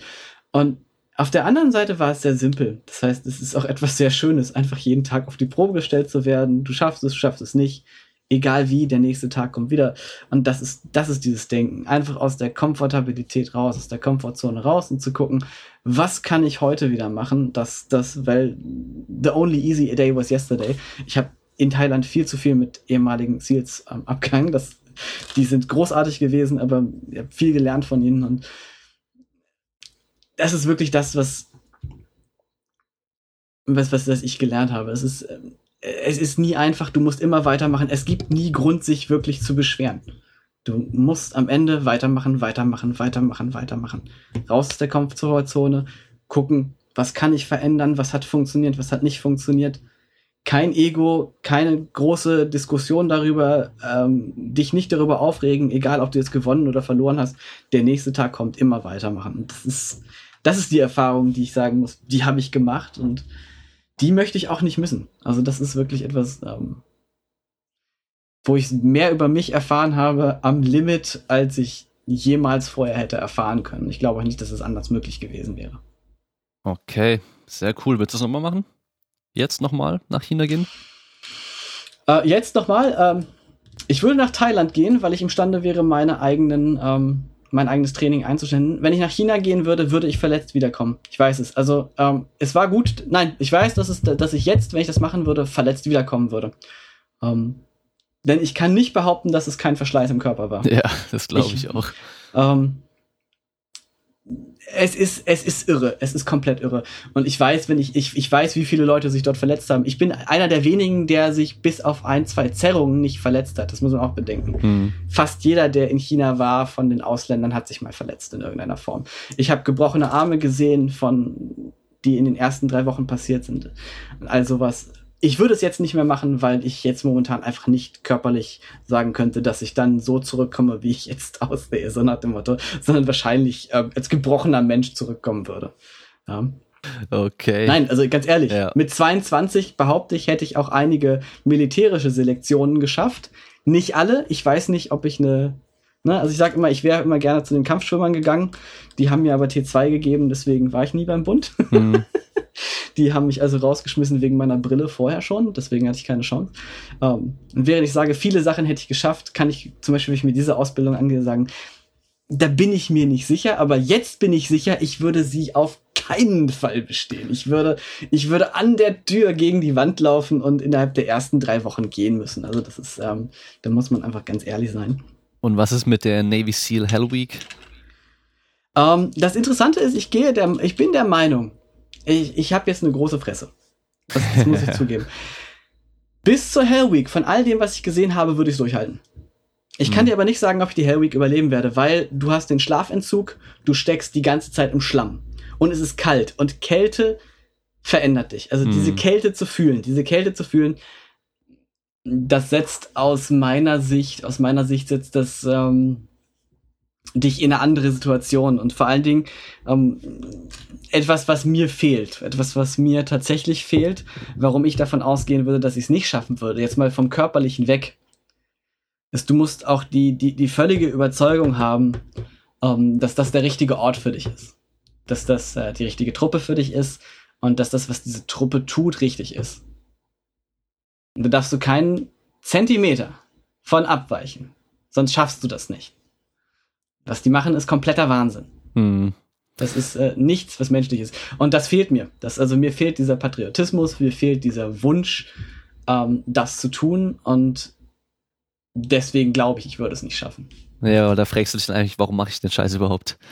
Genau, und das ist das, das ist das, was ich meine. Warum mache ich hm. den Scheiß überhaupt? Und ähm, das ist, im Endeffekt ist die ganze Selektion aller, aller Spezialeinheiten auf zwei Dinge ausgelegt. Gucken, ob derjenige ein Vollidiot ist weil wenn ja, geht er raus. Um zum Zweiten denjenigen dazu zu bringen, gehe ich die Frage zu stellen, ob der Ort, an dem er jetzt ist, wirklich derjenige ist, für den er für Jahre als seinen Job sein will. Und ähm, ich gehe davon aus, ich bin kein Vollidiot, ich gehe davon aus, ich halte einiges aus, aber ist es der Ort, an dem ich sein will? Wahrscheinlich nicht. Mhm. Ich habe äh, ein Buch gelesen mal, das ist schon ewig her, das kam 2000 raus. Also ich weiß nicht, ob ich es in 2000 direkt gelesen hatte. Ich glaube, ein bisschen älter war ich schon.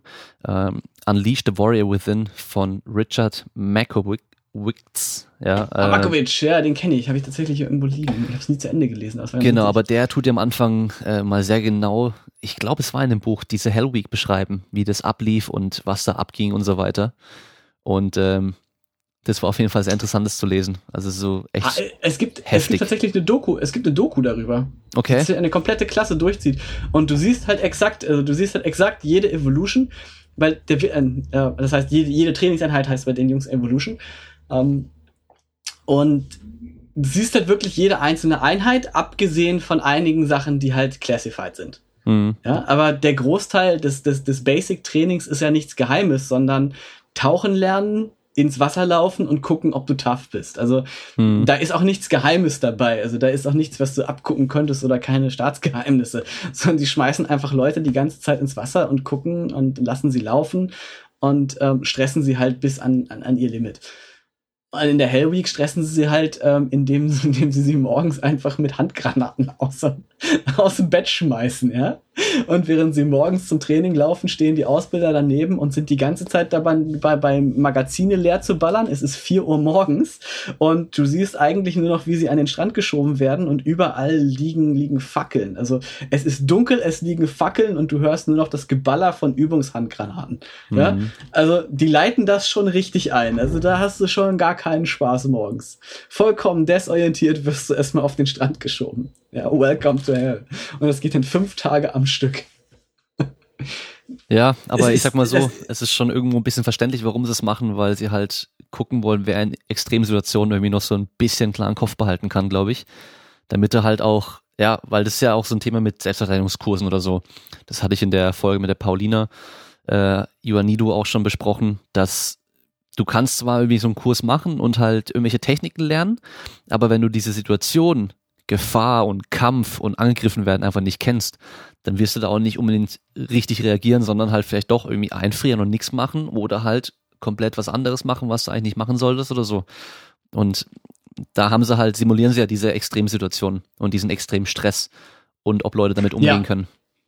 Ja, das ist vielleicht auch das, was ich, ähm, was ganz interessant ist, ähm, war, war, wenn du heute halt dir, dir die, die Sachen im WT anguckst und ähm, dir die alten Trainer anguckst, mit denen redest und fragst, wie war das früher und wie ist das heute, dann lachen die. Das haben die vor zehn Jahren haben die schon gelacht. Und ich habe damals den, den, ähm, die, die Prüfung zum zehnten Schülergrad gemacht und das hieß Kampf gegen mehrere. Und persönlich, ich hätte mich nicht bestehen lassen. Also ich fand meine Leistung nicht ausreichend. Mhm. Ähm, ich hätte, ich hätte die Kämpfe verloren, die da waren.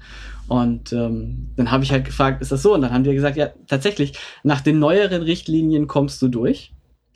Früher war das so, du bist in einen Raum gekommen und da war eine andere Tür. Und es waren drei Leute mit mindestens einem Technikergrad dahin. Und mhm. deine einzige Aufgabe war, auf der anderen Seite der Tür wieder rauszukommen und nicht mhm. am Boden zu landen. Ja? Und ähm, es war völlig normal, dass du drei oder vier Mal diese Prüfung neu gemacht hast, wenn du es nicht geschafft hast weil die, weil du auch wirklich eine Prüfung hattest, ja. Also das ist etwas, was ich, was ich heute vermisse. In, in vielen Dingen. Es ist ja nicht schlimm, dass man eine Prüfung zum Beispiel nicht schafft. Sondern die Aufgabe muss sein, zu sagen, diese Prüfung ist Feedback. Und ich habe es vielleicht nicht geschafft, aber ich schaffe es beim nächsten Mal. Und wenn, wenn 95% der Leute in einem Kampfsport die, die, die Schwarzgurtprüfung bestehen, dann ist die Prüfung nicht hart genug. Dann, dann prüft diese Prüfung nichts. Ja. Also das ist das halt ist dann dieses, dieses McDojo, die halt dann einfach diese Schwarzgurte äh, verkaufen, einfach so nach, nach spätestens zwei Jahren hast du dann schon den ja. Schwarzgurt und dann verliert es halt komplett an Wert. Ja, also man kann von Steven Seagal halten, was man will. Also seine Filme sind Kult und beschissen zugleich. Aber als er, als er noch nicht berühmt war für seine verdammten Filme, hatte ein Dojo geführt. Und in diesem Dojo war es im Durchschnitt so, dass du 4, irgendwas Prüfungen versagt hast, bevor du äh, den ersten Schwarzgurt schaffen konntest im Aikido. Und äh, es war, es waren Kampfprüfungen und die einzige Aufgabe war, drei der Schüler versuchen dich festzuhalten. Die sind auf dich zugekommen und haben dich zu, versucht, dich zu Boden zu bringen. Und wenn du an die Wand geschoben wurdest oder auf den Boden gefallen bist, war die Prüfung in dem Moment vorbei.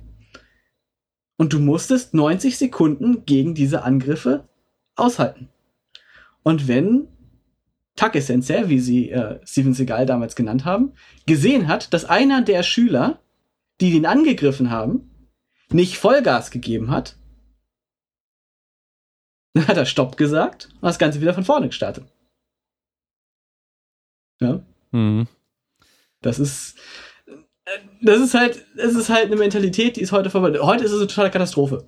Heutzutage, wenn du Kacke baust, ähm, ähm, dann, dann äh, holt man sich den Lehrer ran und fragt den erstmal, ähm, was ist da schiefgelaufen? Klar, also naja. Lehrer müssen auch, auch, auch, Lehrer müssen eine gewisse Fähigkeit haben ähm, und schlechte Lehrer sind absolut ähm, schlecht, aber das ist halt etwas, was ich ähm, tatsächlich vermisse. Diese, diese, diese komplette Realität, die du, die du im, Powerlifting hast, die du, die du eigentlich auch aus der Wissenschaft bekommst. Ne? Also wenn du so und so viele Studien gemacht hast zu einem Thema und es geht in diese Richtung und du hast einen guten Wert, dann kannst du sagen, dieser Ansatz ist besser. Mhm. Und dann solltest du diesen Ansatz fahren. es ist am Ende, es braucht ein bisschen Zeit, das ist äh, so ein bisschen dieses, dieses Schwert der Wahrheit und äh, manche Ansätze funktionieren einfach nicht so gut wie andere. Mhm. Und ja. Ich denke, das wird das dann auch ein Thema sein, was man dann beim nächsten Mal ja. durchsprechen können.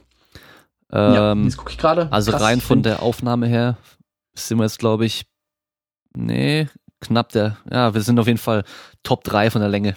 Also die Folge von Carsten war ja dann schlussendlich doch die längste Folge, die ich je hatte, mit zwei Stunden 43, glaube ich. Gut, dann sind wir jetzt an, am Ende angekommen. Wie gesagt, schickt Fragen, wenn ihr was wissen wollt, wenn ihr Themenvorschläge auch habt, die wir ansprechen sollen, durchsprechen sollen, dann sagt Bescheid. Der Frank ist da ja auf jeden Fall auch in sehr vielen verschiedenen Themenbereichen, ähm, sag ich mal, äh, interessiert und hat da Wissen. Und äh, dann hören wir uns alle beim nächsten Mal. Ciao.